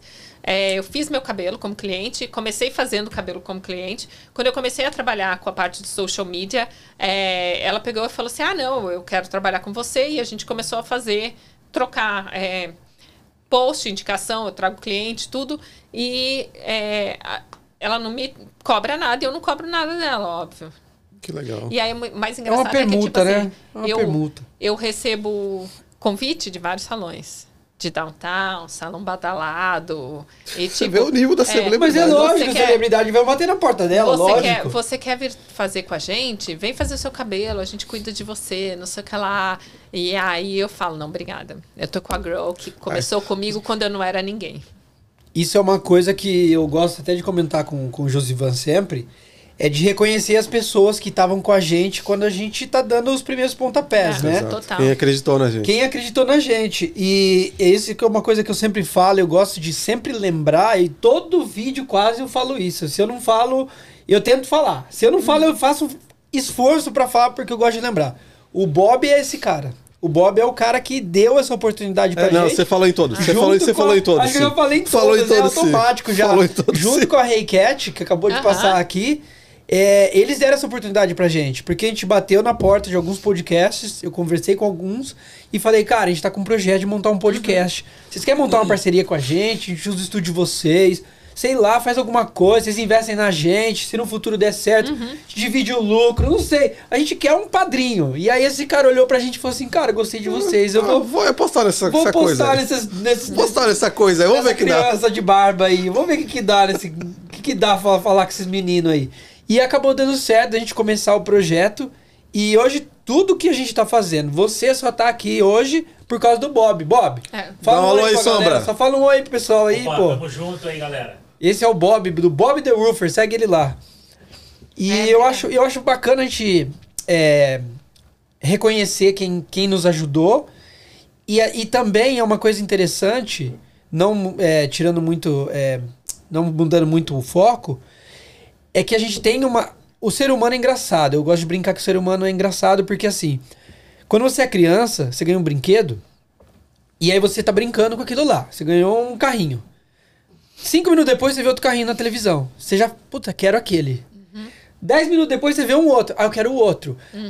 Não é, não é uma coisa mal, não é uma coisa ruim a gente ser assim. Ser. É, é- como é que é o nome da palavra? Querer melhor. Ganancioso. Ambicioso, querer melhorar, né? que ambicioso. E querer ter alguma coisa a mais. Não é ruim, isso é da nossa natureza. Uma criança, ela não aprendeu o que é ambição ainda. Mas ela vê um brinquedo, ela quer brincar com o outro. Ela vê um outro, ela quer o outro. Ela sempre quer ter um brinquedo novo. Porque um brinquedo instinto, só né? enjoa, é instinto. E aí entra no assunto que você falou. Você tava pintando, chegou uma hora que você não quer mais. Já não tá te dando mais prazer. Nossa, Aqui e era. Eu né? passei assim, tipo, as pessoas param assim, mas o que, que você tá fazendo agora? Mas por que, que você parou? Tipo assim, eu tenho gente dentro da comunidade que faz é, chacota, piadinha, é, que eu virei influencer até hoje. Chega pra Alice e fala assim: Ah, eu conheço a sua influencer. né, querida? Mas foi eu que abri a porta pra você. Beijo. Como você tem Sempre- aberto a porta pra muitos, né? Sempre vai ter, sempre vai ter. E, um- e assim, e não tem como. É, é, é aquilo que eu, eu, eu, eu acabo sendo repetitivo, mas é uma coisa que faz parte da minha vida. Eu tive muitas pessoas que viraram as costas pra mim quando eu mais precisei. No meu, eu nunca precisei muita ajuda, assim, de modo geral. Muita ajuda é, é, financeira, vamos dizer assim. Eu sempre fui meio que dono do meu nariz, sempre trabalhei pra pagar minhas contas, desde meus 15 anos. Mas quando eu precisei, eu não tive ninguém. Ninguém. Nem meu pai, nem minha mãe. Deixa eu te dar um Não, é abraço. sério. Deixa eu te dar um abraço. Não, é Deixa eu te sério. dar um abraço. Você pode zoar. Vai chorar, ele vai chorar. eu te dar um abraço. Não, não, não, eu não Ô, tive. tadinho. Eu não vou chorar, não. Eu não tive ajuda. E, e isso que eu acho, eu acho interessante. Minha filha ia virar e falar assim: Ô, dó. Ô, tadinho dele, dá um lenço pra ele. Ô, tem, um, tem um lenço aí pra Ô, chorar? Sombra, não? dá um lance aqui, por favor, Sombra. E, e as pessoas não tem como. As pessoas não, não. A gente não vai nunca receber tudo que a gente espera das pessoas. Aí que tá, a gente não tem que esperar. É esse A é o gente ponto. faz. A gente tem que fazer e deixar o destino tomar conta. A gente faz porque a gente tem a bondade, Coração bom. a gente quer. Coração é né? puro. Coração bom. Agora, tipo, se as pessoas vão fazer de volta ou não, o que as pessoas vão fazer quando chegar lá em cima, tudo, aí é o problema delas. Like, É, falou tudo agora. Tá vendo? Não é? Nunca espere nada de ninguém. Nunca espere nada de ninguém. Viu, Bob? É isso. Nunca espere nada da gente.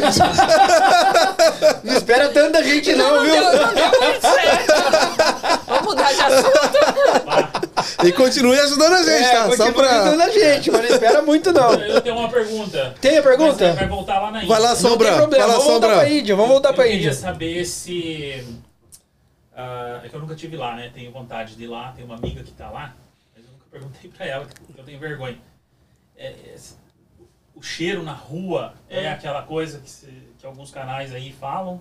É, e tipo, você quer, quer saber também se eu, se eu passei mal lá? Nós queremos, mal? conta tudo, conta tudo. Gente, eu é passei, é? eu passei tão mal. Comida, everything. Comida. Não, primeiro vamos lá. Meu voo era voo direto. Certo. 14 horas. Aí o que, que aconteceu no meio da noite? Air Canadá serviu snack, samosas. O que que Eu é sou uma isso? pessoa, é um pastelzinho frito assim, mas que tem um cheiro forte. Aquele com tempero indiano? Eu sou uma Nossa, pessoa que, que eu sou delícia. sensível a cheiro.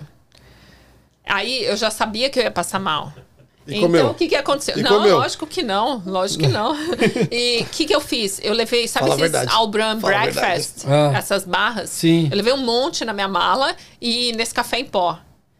Porque eu sei que na Índia tem muito chai, né? Mas eu não sabia que se ia ter muito nesse café. Então eu falei, qualquer água eu jogo nesse café e pronto, tomo café. É, meu problema é ter café e, e barra de nutriente para eu me.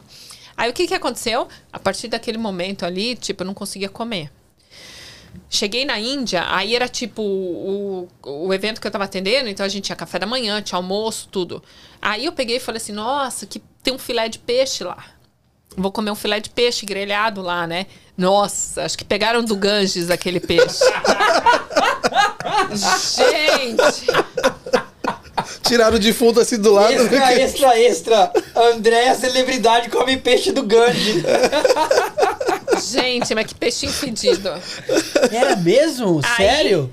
Aí- Então é real mesmo, a cidade tem um cheiro, uma- um cheiro diferente, é isso? É, muito, muito Cheiro de tempero. Cheiro de ferro. Gente, e o trânsito? Eu não queria ser isso, O mas. trânsito é mão inglesa, né? É. A hora que eu cheguei, tinha um cara me esperando lá, o motorista do, do evento me esperando. Uber? É, Era eu- o Uber? Era o Uber. Aí eu fui no carro na frente com o cara, óbvio, porque eu não, não vou ficar sentando pagando de gatinho atrás.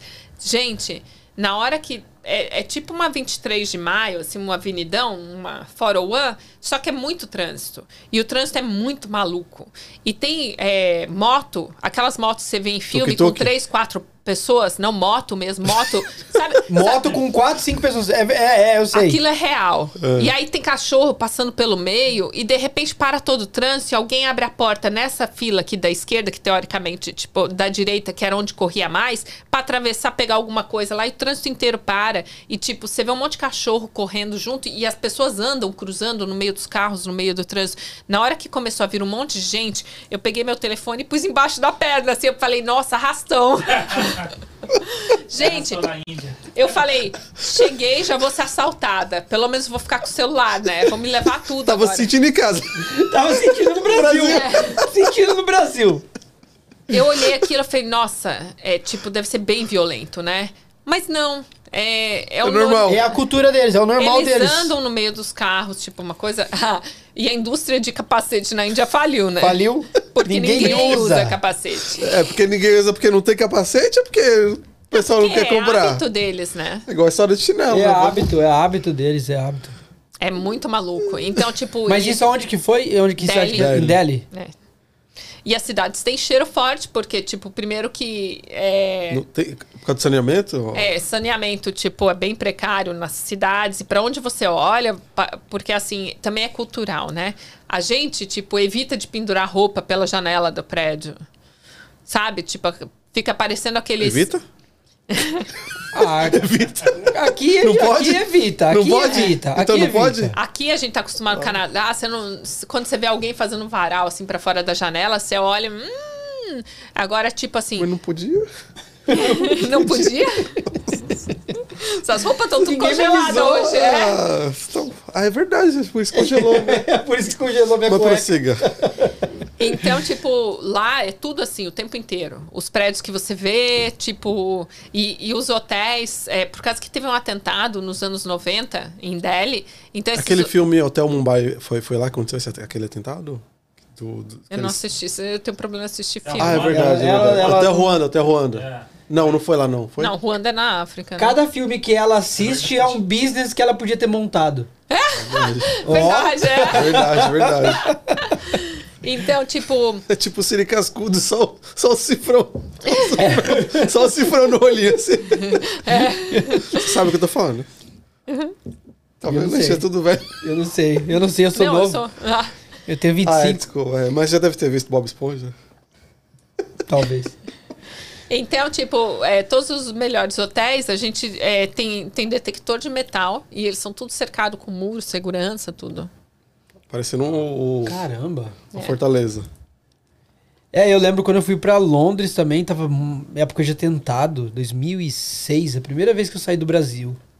E tava essa época de metrô- atentado, metrô. Foi atentado no cara, metrô, foi 2006, que né? loucura que tava o aeroporto, cara. Que loucura. Eles tinham uma mesa assim, ó, comprida, cara. Sei lá, uns 100 Não foi- metros. Não foi atentado, foi que eles mataram o cara lá, não foi? O brasileiro, mas Isso. tipo, teve o Mas atentado teve atentado no Ah, da bomba lá. da bomba. Ah, é verdade, verdade. E aí, cara, naquela época, os caras não olhavam muito questão de mala e tal. Mano, começaram a revistar a mala. Tinha, assim, ó, uma, uma mesa gigante, igual essa aqui, assim, Uhum. mas uns 100 metros de mesa, assim, tudo uma encosta- encostada na outra. É. Mano, a galera, você ia passando com bolsa e os caras iam deixando perfume. Tudo que na época não tinha esses negócios de 100 ml. pequenininha, é. Desodorante, perfume, tudo que era líquido. E eu tava vindo com a mochila, mano, cheia daquelas bolinhas de, de Natal. Sabe aquelas que você balança e fica a nevinha dentro da Aham. bolinha, assim? E eu com a minha mochilinha lá, né? Achando que eu ia passar. Aí, puf, já entrei na filinha, os caras já falaram, tira a roupa toda. Eu falei, caramba, tira a roupa toda, revista, revista. Abriu minha mala, arrancou todas as bolas, já jogou pro canto. Falou, isso aqui você não vai levar. Tudo Nossa. presente comprado pra família. Eu falei, cara, e agora o que eu faço? Aí eu tô lá com a mochila, guardando minhas coisas. Os caras gritando meu nome no avião, quase perdendo o avião. Aí eu peguei, eu vi um cinto da, da Guess, se eu não me engano, que tava lá. Alguém passou, foi embora, tirou o cinto, largou lá e o cinto ficou lá. Eu falei, ah, levaram minhas bolinhas, eu vou levar pelo menos o cinto. Eu coloquei o cinto dentro da minha mochila e falei, eu não vou sair perdendo não, vou levar todas as minhas coisinhas, velho. Caramba, velho. Sério, tava uma loucura aquela época, tava uma loucura, tava uma loucura. É, Pegou, né? Ficou difícil. Foi complicado aquela época. Mas não, não se comparava dele lá, né? Que tinha, o hotel era cercado de russo elétrico. Não, cara, tava feio. Os caras de metralhadora dentro do aeroporto. Tô É, não, falando. é, na Europa é bem pior. Na Europa é muito pior. Na Europa os caras ficam de metralhadora em é, todo do lugar. seu lado, andando na rua. Do é. seu lado, andando na rua, os polícia de metralhadora. É, cara, negócio de atentado lá é complicado. É. Complicado. Nossa. Metrô, dentro do metrô, policial tudo com metralhadora. Minha melhor amiga mora na Suíça, né? Minha, de faculdade, tudo. E eu sou madrinha da filha dela. Então, tipo, antes da pandemia, todo ano eu ia pra passar o aniversário da menina lá com elas. E, tipo, desse nível também. Dentro dos trens, tudo, tipo, o tempo inteiro. Um monte de policial, né? Oficial lá e, e com Mas hoje em dia tá normal já, não é mais Não, assim. eles continuam. Sério? Continuou. Caralho, Cara, lá a Europa é alvo de atentado o tempo inteiro. É. A Europa é alvo de atentado o tempo todo. Nossa. Estourando mesquitas, É. negócio de religião, complicado, né? É, o pessoal se extrapola, né? Mas e aí, fala também, pô, agora eu lembrei. Eu, eu, eu, eu- vou falando e aí eu vou lem- minha mente vai também ficar trabalhando aqui. O que, que é esse programa seu na rádio? Como é que é? Explica então, o programa na rádio chama Sem Frescura e é sem noção também. E é, Nossa- sem, é sem frescura e sem noção? sem- é, porque, tipo, O nosso aqui é só sem noção.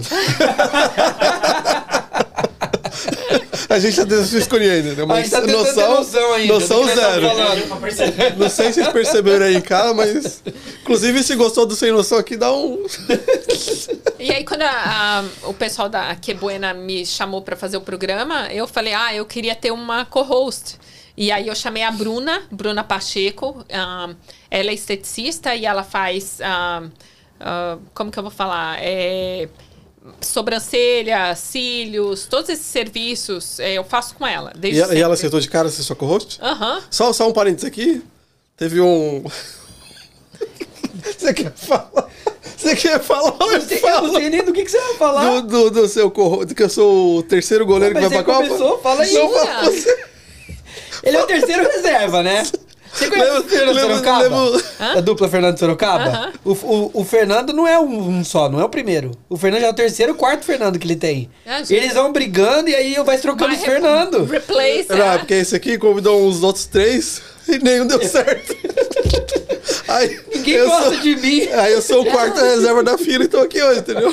Mas eu com a Bruna foi muito engraçado, porque, tipo, alguns anos atrás, a gente falou assim, ah, vamos montar. Ela pegou e falou assim, ah, ideia, você tem que montar um canal de YouTube, porque, tipo, é, você fala super legal, tudo. Aí eu peguei e falei, ah, tá bom, um dia a gente vai montar um canal de YouTube. A gente chegou a montar, a gente tinha dois vídeos no canal, mas, tipo assim, nunca foi pra frente. E eu sempre tava focada em outras coisas, e ela também é super ocupada no trabalho dela, uma menina maravilhosa, esforçada, melhor serviço de de profissional. E o que, que aconteceu foi que quando, quando eu tive a oportunidade de fazer o programa, era assim, pra mim, o único nome que vinha na cabeça era a Bruna. É, não foi o caso do James, não comigo. Aí eu falei, Bruna, tipo, olha, não aconteceu o programa da, de YouTube, mas, tipo, vai acontecer da rádio. Então eu quero você, você tem toda a flexibilidade, tipo, e a gente pode fazer sempre remoto. E quando você não puder participar, it's ok. E é entendeu? gravado? Não, é ao vivo. Então é toda terça, às seis da tarde, na Que Buena. Ah, tem todas essas plataformas de streaming. E eu sempre tento fazer a live ao mesmo tempo no meu Instagram. E, tipo, a gente, assim, na- no YouTube deles, a gente é o programa líder de audiência. A gente é, só perde pro, pra hora gospel deles, em latim, lá em eh, espanhol.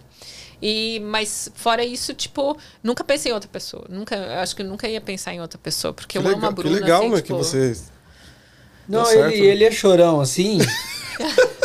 ele é chorão assim, porque o- a ideia inicial de montar um podcast não foi com ele. Eu Aham. tava com uma outra pessoa, a gente teve a ideia, a gente martelou essa ideia por um Aham. tempo, e ele foi aparecer depois de um ano.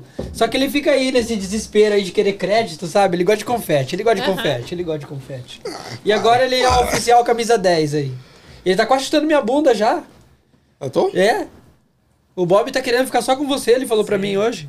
Ah, é? Não tá sabendo Tô ainda, sabendo não? disso não. É, ele tá querendo, o Mob tá querendo mandar embora e ficar só com você. Ah, é? É. Então o Bob vai ficar sozinho. o Bob vai ficar sozinho, então.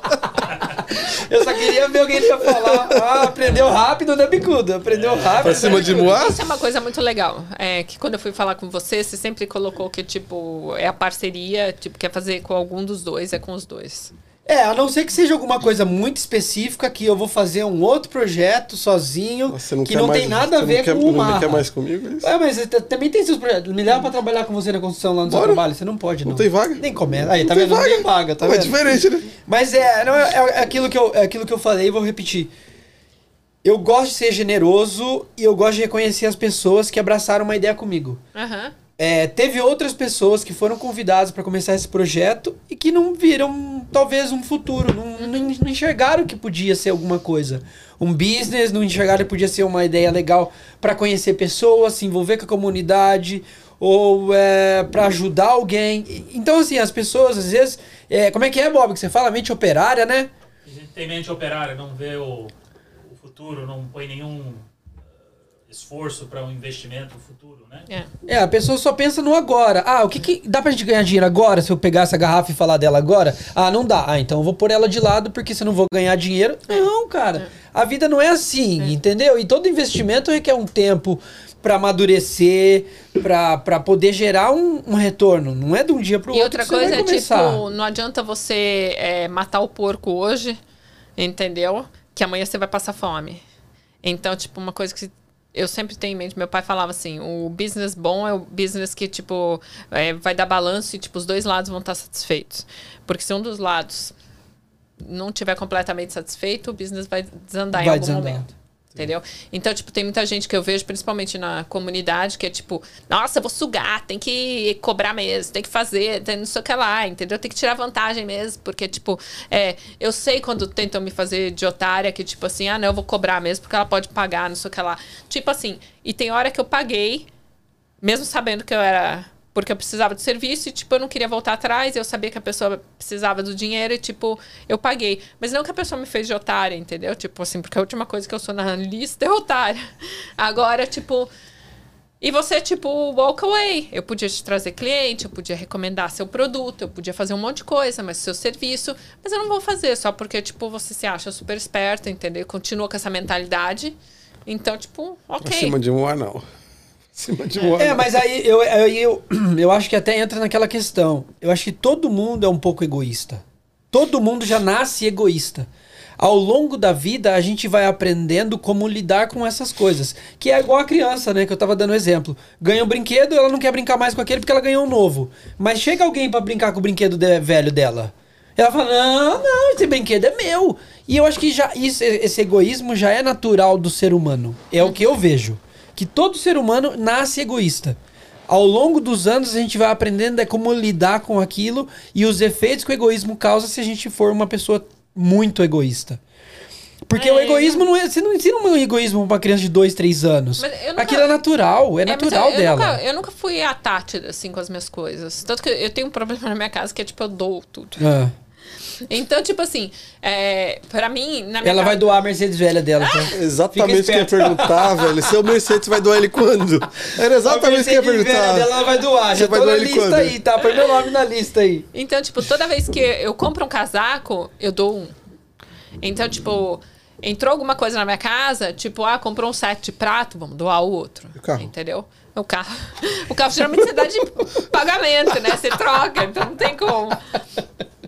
Vai que cola, né? Vai que cola. Aqui, igual aquele... Então, tipo, é, até todo mundo uh, fala. é, brincadeira lá em casa é tipo assim, nossa, mas não tô achando isso que ela se doou, porque, tipo. entendeu? Sua filha vai procurar a calça dela pra ir pra escola. Mãe, tô achando minha calça. Filha, doei. Você sabe que eu dou as coisas. Mas é verdade, tipo, se, olha, você usa isso, você vai continuar usando? Não, não, mais ou menos, mami. Ok, eu vou doar. Cachorro. Ah, esse cachorro tá sem graça. Alguém quer um cachorro aí? Tô doando um cachorro. Porque tem gente que precisa. Sempre entendeu? tem, sempre e, tem tipo, gente eu sou precisa. contra colocar nas comunidades para revender. Carrinho da minha filha, o- ela tinha aquele carrinho sanfona para ir no avião, é, para levar para outros lugares rápido. Tinha o stroller grande, daquele de três rodas. Tipo, eu doei tudo. O berço dela, eu doei. Eu, tipo assim, eu doei tudo dela. Tipo assim, é, tem- doei tudo dentro da comunidade. Entendeu? Que legal, que legal. Tipo, não. Você faz muito projeto filantrópico, né? é, hoje, 60% do meu tempo é dedicado a coisas que eu não vou receber dinheiro. E o que, o que são algumas coisas que você tem eu feito trabalho muito com o? Rotary Club. Eu ia perguntar isso pra você na outra reunião, você acredita? Porque eu ia eu- perguntar se você conhecia a maçonaria. Ah, conheço. Meu É. avô, é, do lado da minha mãe, foi fundador da loja e, e coisa no, Eu tinha certeza. no Mato Grosso do Sul. E quando eu mudei pra cá, é, eu entrei em contato com o presidente. E aí eu falei da maçonaria, o André, eu mandei um e-mail pra ele e falei assim, olha, é, meu avô era um, é, Era o grão-master, pica das- tudo. o e pica das Ele tipo, foi o galáxias, Master? Chegou É. no level 33? É. Caramba. É ele que fundou, né, a Casa Maçônica, a loja, tudo lá em Mato Grosso do Sul. E aí eu falei assim, olha, então, tipo, queria que meu marido virasse maçom, tipo. aí coloquei eu meu quero, marido hein? pra ser maçom. É, ele é maçom. Ele é maçom? Que legal! Então, Eu tipo- sabia, eu tinha certeza. Na hora que eu comecei a falar com você, eu tinha certeza. Ah. Então, É, tem algum- algumas pessoas que você fala, "Hum, tem um- não, é, não é, vou dizer, não é normal. Não, não, sabe por quê? Eu, eu falo, sabe por quê que eu, eu imaginei isso? Porque, eu, me corrija se eu estiver errado. Eu tenho um amigo maçom e uma vez eu fiz um cartão de visita. E eu fiz um cartão de visita lá no Brasil como representante comercial. E eu fiz um aperto de mão, assim. Só dois, duas Ah. mãos apertando. E tava no meu cartão de visita. Aí eu fui visitar um cliente com ele e eu não sabia nessa época que ele era maçom, esse amigo meu. Aí eu fui visitar um cliente com ele, dei o cartão de visita. O cara olhou o cartão de visita, já olhou assim pra mim, olhou pro Renato, que era um amigo meu, e ficaram os dois se olhando e tal. Beleza. Não entendi o olhar que eles tiveram. Acabou a reunião, eu fui tomar uma água, o Renato ficou conversando com ele, o Renato voltou em mim e falou assim: Ô, você é maçom também? Eu falei: Não, não sou. Não, porque esse símbolo aqui é o símbolo da maçonaria. Eu falei: Puxa, eu não sabia, eu vou fazer outro cartão de visita. Então eu falei: Não, não, não, Não, pode deixar. mandar, é. Deixa, deixa. Se alguém perguntar, fala que você é meu primo. Eu falei: Tá bom, tudo bem. Eu falei: Mas por quê? Aí que eu quero te perguntar se isso é verdade ou não. Ele falou assim que o maçom, de modo geral, eles se ajudam muito. E quando você vai fazer um business com um maçom, não existe essa aí. Ah, você é maçom, eu sou maçom, faz 50% mais barato pra mim. Não existe isso, certo? não. Judeu também é assim. Então, É, e meu aí... pai, a família do meu pai é judeu, né? Então, tipo. a É, o, o cifrão, tudo. o cifrão tá tudo ali com ela, não tem jeito, não, não tem jeito. Então, é uma coisa que a gente sempre faz, é apoiar os business por inteiro. Né? Então, e aí que eu- onde que eu queria entrar? Quando você tava falando anteriormente, com relação à amizade. Às vezes você tem um amigo e a pessoa fala, ah, se é meu amigo, pô, faz pra mim pela metade do preço, pô, nós somos amigo. E aí é isso que eu tento ensinar pros meus amigos. Eu acho que eu já falei pro Josivan isso talvez uma vez, ou pra alguma outra pessoa. Eu falei, cara, se a gente tem um business e a gente tem amizade entre nós, nós temos que pagar p- pros nossos amigos o valor. E se for dar um tip, dá um tip maior. Porque a gente, tá, acaba, a gente acaba O ajudando dinheiro circula entre nós. o no- a nossa sociedade ali, o É. nosso grupo a se fortalecer. Agora, se toda vez que um amigo seu chegar no seu comércio e pedir pra fazer 50% mais barato só porque é amigo, daqui a pouco eu vou ter que fechar as portas, porque É, eu vou não. ter que fazer de graça pra todo mundo que eu conheço. Dentista faz cárie de graça? Cirurgião plástico opera de graça? O seu brother lá fez de graça, seu brother lá? Ah. Colega do Bolsonaro. Então, tipo, Mas é isso, isso é uma coisa que é E eu- natural, natural do brasileiro, sabe? Ser esse pechinchar, pechin- pechinchar pra caramba. Mas é uma- isso é uma parte da cultura que eu não gosto. Então, mas isso é uma coisa que a gente tem É. que mudar. É. Conforme a gente vai conhecendo pessoas, a gente vai mudando isso. Sim. E voltando na parte do, do maçonaria que eu. Por que, que não tem mulher lá no. é Não porque sei se você deles, sabe né? re- responder isso. Não, porque deles, né? É um- Mas tem outros, tem a, a Rosa Cruz, que tem mulher, que também é o mesmo modelo da maçonaria, mas que aceita... Que, A Rotary é forte aqui no, no Canadá? Rotary é muito É? Então, o Rotary, eu trabalho com o Rotary já, tipo, há uns 4, 5, 5 por 6 anos. E eu trabalhei é, o tempo todo com o Rotary Club Woodbridge, que é de Von. Eles são mega fortes, assim. E eu comecei porque eles faziam aquele uh, Rib Fest para levantar fundos para... Lá em Von. É. E, eles e a Rib Fest de Von é muito famosa. E eles sempre faziam para levantar fundos para uma non-profit que chama Yellow Brick House, que é um abrigo para mulheres e crianças que sofreram violência. E eles têm shelters, é, é, é um projeto assim, gigante, tem mais de 30 anos. As pessoas não têm noção, mas na York Region, que é, é considerada uma região um pouco mais abonada financeiramente, a gente tem problema de gente que não tem o que comer e tem muita violência doméstica. Então, é, para você ter ideia, tipo, só o ano passado a gente teve quase 5 mil ligações pedindo ajuda Nossa! na York Region. E, tipo, é considerado um povo que tem uma estrutura financeira um pouquinho melhor. Então, e a tipo. população de lá não é tão. Então, e se você for falar assim, ah, mas que tipo. Hoje é muito multicultural, mas antigamente era bem italiano, né, ali. Então, tipo, e já tinha, e essa, essa non-profit existe há muitos anos, 30 anos, e eu comecei a voluntariar para eles. E aí, quando eu vi que a Rotary fazia. é, Todos os eventos, a maioria dos eventos fundraising para eles, eu peguei e falei: olha, se algum dia vocês quiserem trabalhar comigo, tipo, ok. Aí eles estavam fazendo um. organizando um Rib Fest e eles contrataram uma influencer para fazer e tipo começaram a promover a fulana de tal vai estar no nosso evento não sei o que lá e a fulana de tal era suposta para estar fazendo os posts durante a semana anterior faltavam tipo três dias pro evento e tipo simplesmente não tinha Ninguém nenhum post da da mulher festa. aí a presidente do Rotary me ligou e falou aí eu peguei e falei assim eu falei ah você contratou a fulana ok Agora. Então tá, então, tipo, você vai continuar trabalhando com a fulana? A fulana, tipo, ela só vai te enrolar, ela só quer que você dê mídia pra ela, o que você tá fazendo so far. Você, você quer continuar trabalhando com ela? Porque se você continuar postando que, tipo, ela vai estar lá no seu evento, eu nem vou pôr a mão. Aí ela pegou e falou assim: não, não, eu vou, vou apagar todos os posts que eu fiz que a fulana ia estar lá. A fulana me bloqueou, ela me odeia até hoje. Nossa, você Ah, também bloqueou a fulana. Eu falei, ó, a fulana só quer mídia pra ela. Ela não tá promovendo seu evento. Porque quando você faz um fundraising, tipo assim, a última coisa que, que o, a, a luz tem que estar é pra mim. Você auto se promover, a última coisa. É, tipo, você tá fazendo pelo bem. Vou no banheiro. Vou fazer uma pausa aqui. Tá. E a gente continua ou não? Continua? Pode continuar. Ok. Pode continuar. E aí, o que, que aconteceu? poder voltar, mas tudo bem. e aí eu peguei ah, e comecei a fazer. Eu fiz esse evento especificamente. Tipo, a gente lotou, bombou. O, o Rib Fest foi excelente. E continuei trabalhando todos os anos. É, o ano passado a gente fez o primeiro drive-thru durante a pandemia. Esse é, o ano retrasado. O ano passado a gente fez o drive-thru. Eu, eu consegui levar pela primeira vez vendor latino. É um rib fest, eu consegui colocar o DC Bakery, que faz tequenhos, comida venezuelana, e três leches cake. Ah, ele sold out. As ribs, os três trucks de rib americano, truck, que vem lotado de carne, eu sold out. Caracas. Aonde foi isso? Ah, Highway 7 and Jane, é, Ok. Vaughn. Ok, em Von. É. Caramba. Isso foi quando? Ano passado. Ano passado? É, no summer. Caramba. E eu voluntario. E eu tô lá na porta do evento dando menu de papelzinho com a minha filha, entendeu? De máscara e explicando e ainda falando assim: você conhece comida venezuelana? Você conhece Latin food? Você gosta de tequenhos? Tequenhos deep fried chicken, é, tem chicken, tem cheese. It's amazing. Do you like três leches cake? Para as wives assim, assim, they have amazing cakes. You should try. E tipo, eu fico lá. Caramba. Entendeu? Acho que, tipo, essa. E essa. Eu amo. E eles são todos mais idosos. E eu amo o povo.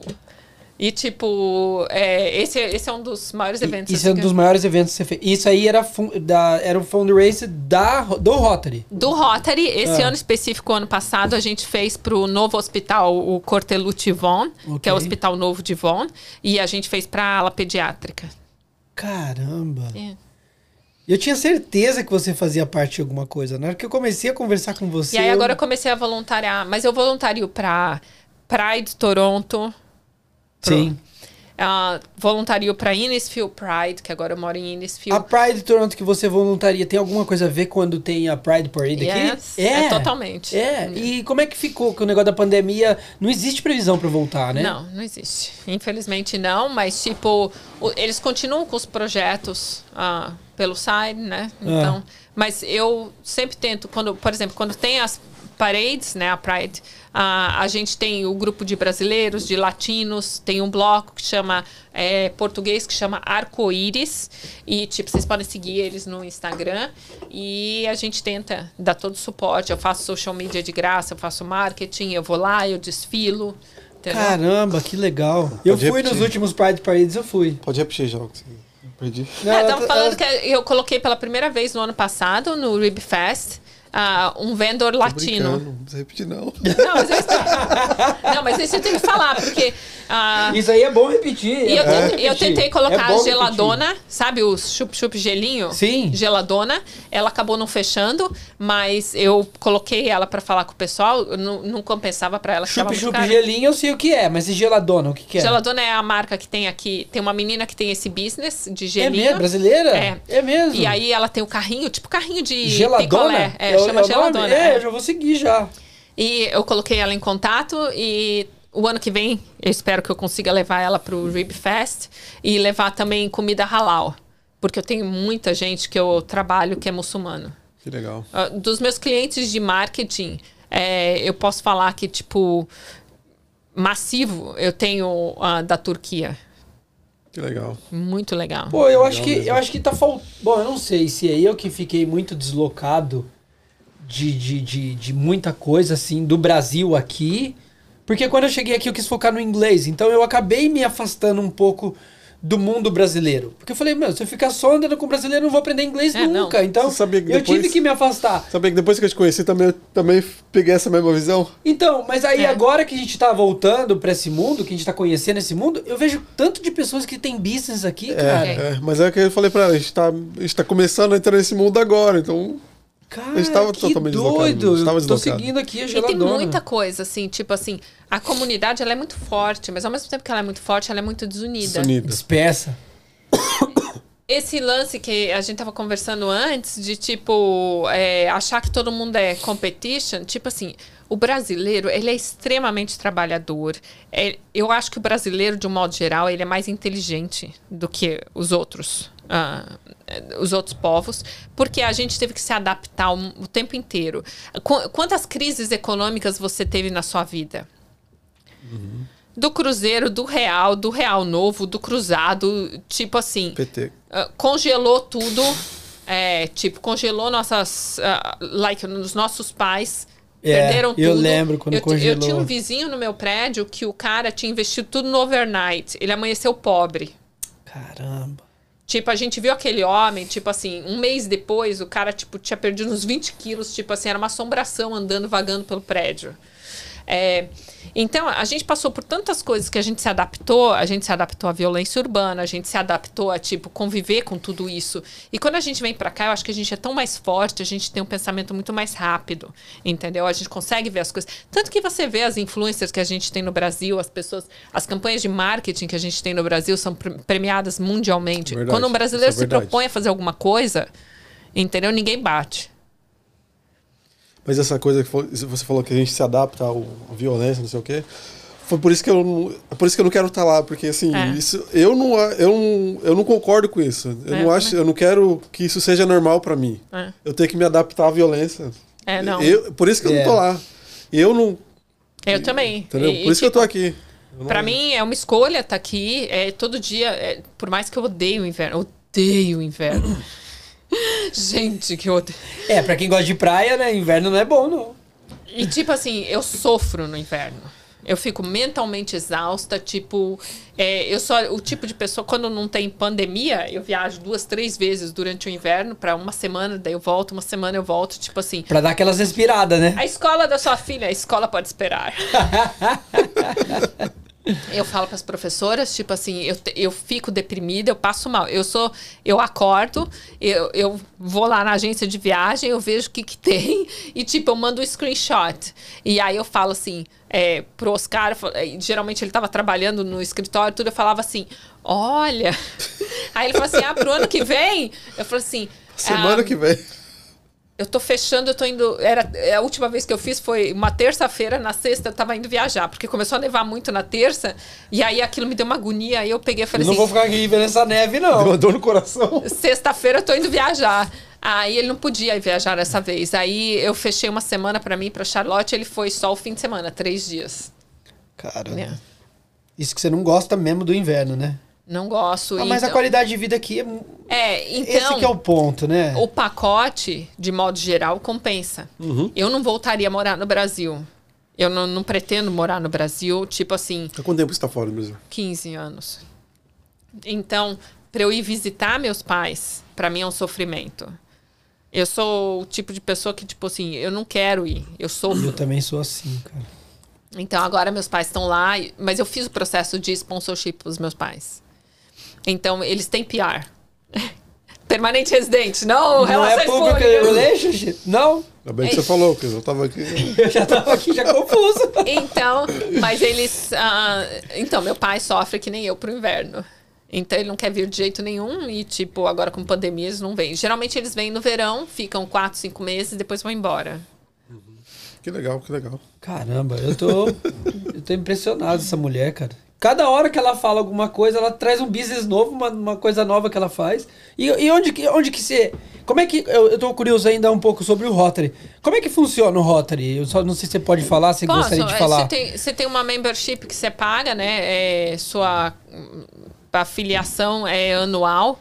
É, custa, acho que é 300 dólares. Ah, Eu tenho que falar que eu não pago. E eu não sou membro efetivo, eu não posso votar. Porque eu falo pra eles, meu, eu nem moro mais em Woodbridge.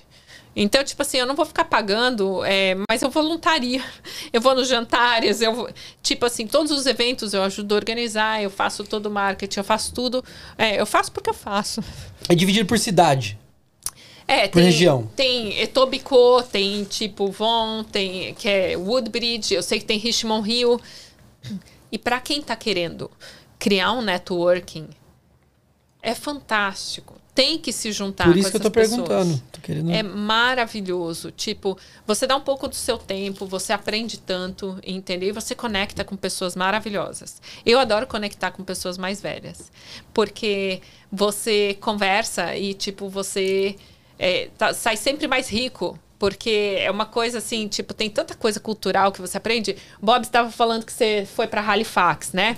Sim. Eu, a imigração no Canadá começou muito pelo por, por lá por Halifax, né? E tem, tem aquele museu. O museu tem um nome de uma família italiana.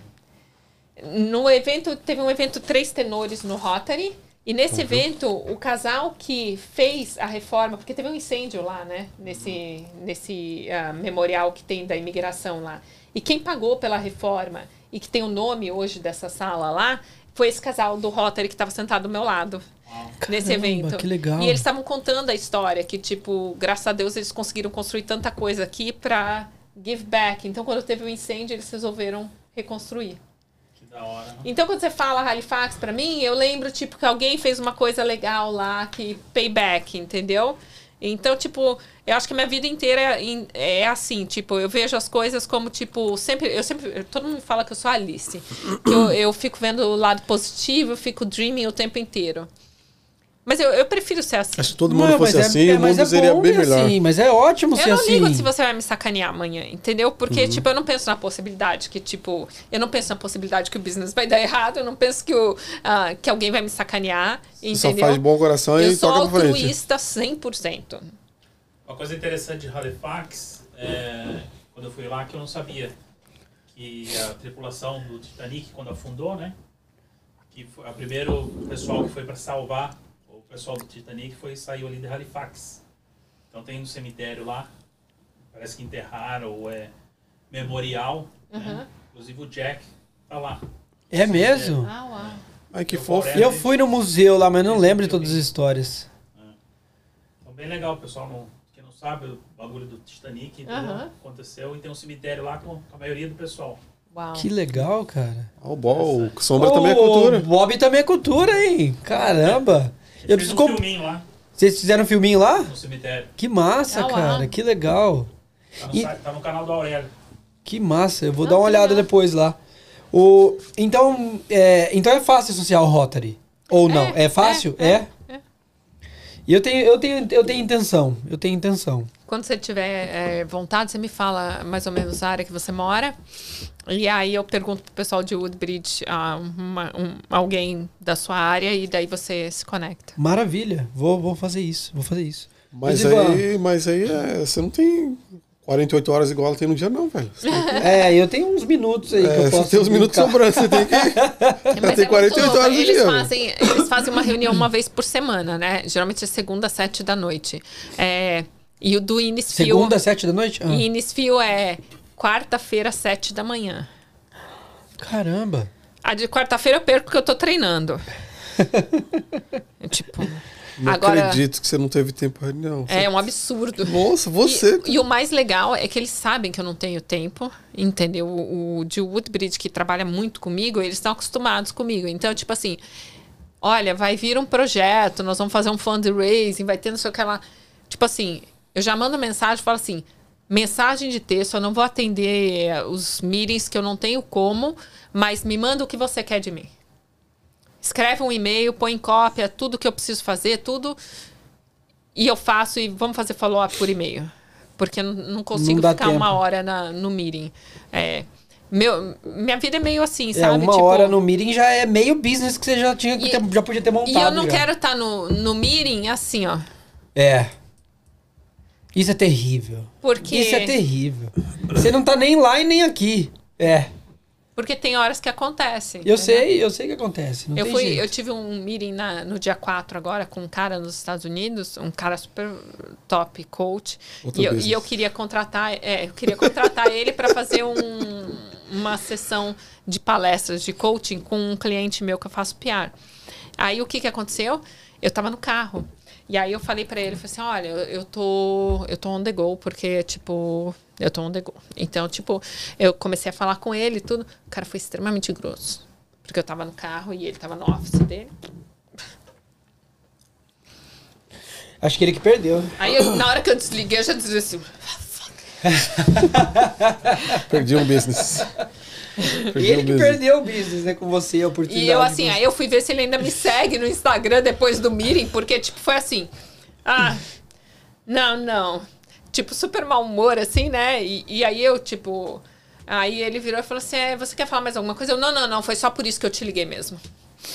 Nossa, que Aí eu fui ver, tipo, se era isso mesmo, se ele ainda tava me seguindo, lá ele ainda tá me seguindo, pra eu poder dar um follow nele, porque a energia foi male.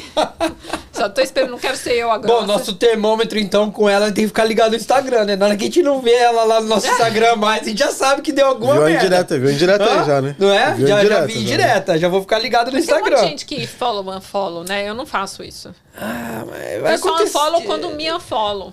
E não bloqueio, tipo, ai, acho tão 15 anos, tipo, aquela, 15 sabe? anos não. Né, 10 sabe? Aquelas, Tô de mal. é, Tá de mal. Ah, Mas acontece, o ser humano é. é- cada um tem uma, uma forma de, de, de e pensar. mandar sua amiga entrar no meu story, sabe? Tipo, você não entra, mas você manda É, alguém. mas você manda alguém dar uma Nossa. olhada pra ver o que tá acontecendo. Vendi minha casa com um real estate que, tipo, é estremecido com uma outra real estate ah, italiana. E aí ela mandou um amigo dela italiano entrar no meu stories. Aí o cara ainda me manda uma mensagem, tipo... Ah, que legal, você vendeu sua casa com o fulano. Aí eu peguei e falei assim, nossa, você continua sendo minion dessa mulher? Nossa. Ó, Essas ah, coisas de que é? criancice tem, tem sempre, né? Com, com ela é assim, ó. Meus amigos eu quero perto, meus inimigos eu quero mais perto ainda. Então seja, seja amigo dela, cara. Eu sou muito seja amigo transparente, dela. tipo, é, eu sempre brinco, é, tanto quando eu tive um desentendimento na comunidade, que foi durante o, o Conselho de Cidadania, O quê? Você? Você Não! Como, como é que Não, foi isso? como foi? Como é que foi isso? então, quando deu o desentendimento, pra mim é assim, não, você falou isso e é isso, e tá fora e acabou. Entendeu? Tipo, pra mim não tem é, deixar as coisas mais ou menos, entendeu? Tipo, acho que as pessoas têm que ser mais transparentes, tipo, objetivo. É, funciona, não funciona? Tipo, você falou isso, então é isso e acabou. E eu Vou acho que- na mesa mesmo. E eu acho, É. que, eu acho que tá certo. E eu sou assim também. O Josivan me conhece, sabe que eu não, eu, não, eu não meço muito palavra, não, mano. O que eu tenho que falar, eu falo na hora. E depois, ele não, na hora ele nem entende muito o que eu falo. Depois ele começa a observar e ele volta em mim e fala: Putz, eu tinha falado aquilo lá, lembra? Puta, e é verdade. Igual iPhone. É, meu. Mas e aí? Mas fala aí, quem quiser te seguir, como é que faz? Vai no End The Social Grower. Ok. Yeah. E, e, tipo, se quiser propor business, tem parceria de marketing. Você ainda tem tempo, mas, oh, meu Deus do céu, tem, você, ainda tem, você ainda tem tempo na agenda ainda? É, sempre. É. Ó, senhor, viu? Essa mulher é uma máquina, Josivan. O que, que nós faz com ela? Não, eu quero dar ela. um. Não sei, me dá um. Me, me ensina um pouquinho disso aí. Embaixadora do Marra Podcast? É, pode crer. Não? É, não. Seja a nossa Hã? madrinha aí pelo, pelo mundo afora é, aí. pelo mundo afora. Representar a gente aí. Agradecer a você por ter vindo aqui, mano. um dia, tira o sombra, põe ela, entendeu? E vice-versa depois também, pode ser. Verdade, um dia. um dia fazer é. um podcast, entrevistando alguém junto com um dos hosts. Ah, posso com É os dois. Se você Os quiser, eu também com os também. dois lá. Aham. É, eu falo dois porque sempre, né? São dois ali, mas é, realmente pode ser. Eu posso. Eu vou ali no meio e daí, tipo, É. fazer perguntas. Muito bom. E eu falei que eu também quero vocês no meu programa da Que Buena. ah, é? Então, gente tipo. pode ir lá? Não, Não, você ir, não, Bob. é só nós. É só nós. o, só, só, o, só nós aqui. Você, você já quer muito já. Acabou de conhecer a mulher já. É, ué, sou esperto. Não, não, não, não. É só ela só nós. Não sei. Então dá pra fazer o programa remoto lá da rádio. Então, tipo, quando vocês quiserem, ver se vocês podem na terça. Se vocês não puderem, tipo, it's ok, a gente marca outro dia. E vamos fazer, porque daí a gente promove vocês também.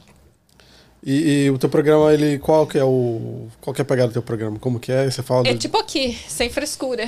então, tipo assim, é um bate-papo. A gente fala é, dos business das pessoas, no que elas estão trabalhando, tudo. Mas para mim é muito importante dividir a trajetória das pessoas.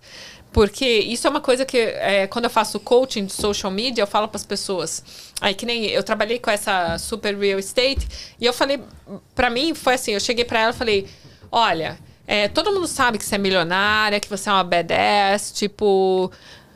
Mas quem é você? Tipo, Quem é você por você?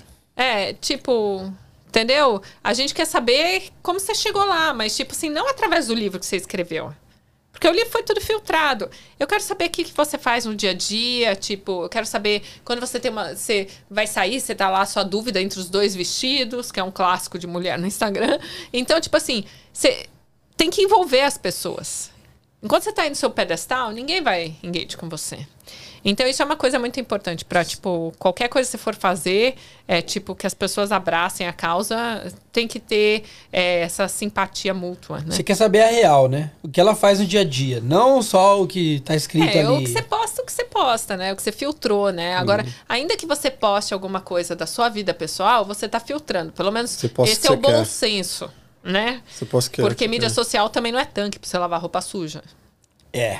De- É Depende, que tem né? gente que confunde. Muita gente tá confundindo hoje em dia isso. É. Não vou comentar. Não, eu não falei nada, eu só falei que as pessoas confundem, só isso. Mas não confundem? Confunda. Geral. Não estamos falando de ninguém específico. Geral, tem muita gente que confundem. Confundem, confundem. Não tem como. Eu prefiro não comentar. Não me faz engasgar, Cacilda. Prefiro não comentar. Mas acontece, cada um vai usar a mídia do jeito que quiser e cada um vai colher os frutos que plantar. É, Ué, total. Esse negócio de internet hoje em dia, todo mundo. Todo mundo é artista. Ah, mas todo mundo quer morder um pedacinho desse bolo, né? Todo mundo tá querendo. E, e, é, e é o futuro.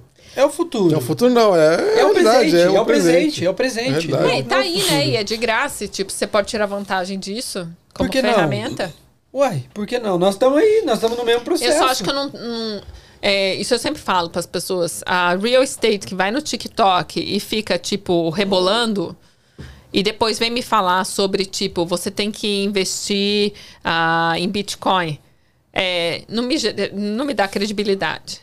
Então, tipo, isso é uma coisa que eu sempre falo para as pessoas. Tipo assim, pode ser divertido você ficar dançando lá musiquinha da moda no TikTok. Tipo, você pode have fun. Mas toma cuidado até quando que isso vai afetar a sua imagem de business. O- o- eu posto um monte de foto e vídeo, tipo, eu tô de biquíni e tudo. Eu fui, eu tive a maior ahn, storefront na Amazon de biquíni no mundo durante três anos. Isso justificava a parte do meu ego de posar de biquíni aos 45. É, hoje, eu vendo os projetos, ah, minhas parcerias de wellness, ah, das health food, entendeu? E, tipo, justifica Você tinha um eu propósito. As suas entendeu? fotos tinham um Eu propósito. emagreci, tipo, 70 quilos, eu malho todo dia, tipo, por quê? Porque, tipo, isso paga as minhas contas. Entendeu? Então eu poso lá de biquíni. Tipo, se você acha que isso é competition, tipo. Aí já é problema seu. Mas você tem business na área, por que, que você não pode postar? E aí? Agora, se a pessoa talvez não tenha, é diferente. Agora, tipo, só é a única coisa que eu falo, tipo assim, você tem que ter foco no que você faz. Então, tipo, você tem que ver pra que lado você vai andar e, tipo, não adianta você ser engraçadinho no TikTok, ter, tipo, 10 mil views em cada vídeo, se você tá screwing o seu business do outro lado. Tem alguma coisa que você faz hoje que te dá mais prazer, mais tesão que o outro? Ou, tipo, tudo, tudo é prazer pra você? Tudo, tudo é diversão, vamos dizer. Ahn, Por exemplo, o bagulho do fitness. Você, você malha todo dia, então, pô, vou criar um, um business aqui para as pessoas que têm essa necessidade. Com certeza tem outras pessoas que têm essa necessidade também. Ah, mas tem o, a agência que também me dá prazer, porque eu gosto de ajudar as pessoas, de falar com as pessoas. O que, que te dá mais. Olha, é, eu gosto muito de- da parte de networking, de conectar as pessoas. É uma parte que eu não ganho nada em troca, mas, tipo, me dá prazer em ver os outros business crescendo. Então, isso. Hoje em dia, o que te- então, o que te dá mais prazer é isso. É esse network com as pessoas. Pergunta difícil, né? Fiz pra ela, né? Tá pensando ali. É difícil, porque, tipo, na verdade, é, toda vez que eu participo de um projeto, tipo assim, eu, eu, eu sou completamente apaixonada pelo que eu tô fazendo. Você se doa Então- 100%. Então, quando teve a criação do programa, é, tanto que ele é um dos sponsors, tudo. Agora eu tenho. Tem a Kingsway, que é uma. É um escritório de ah, agentes imobiliários. É um dos maiores escritórios ah, que tem em Ontário. Então, a Kingsway, é, o Akbar ah, chegou para mim e me propôs um business ah, dois meses atrás. Tanto que ele é o maior sponsor do meu programa da CTV. E eu, eu abri um office ah, em São Paulo e eu represento pré-launching condos ah, em, em Ontário para Latin American Investors.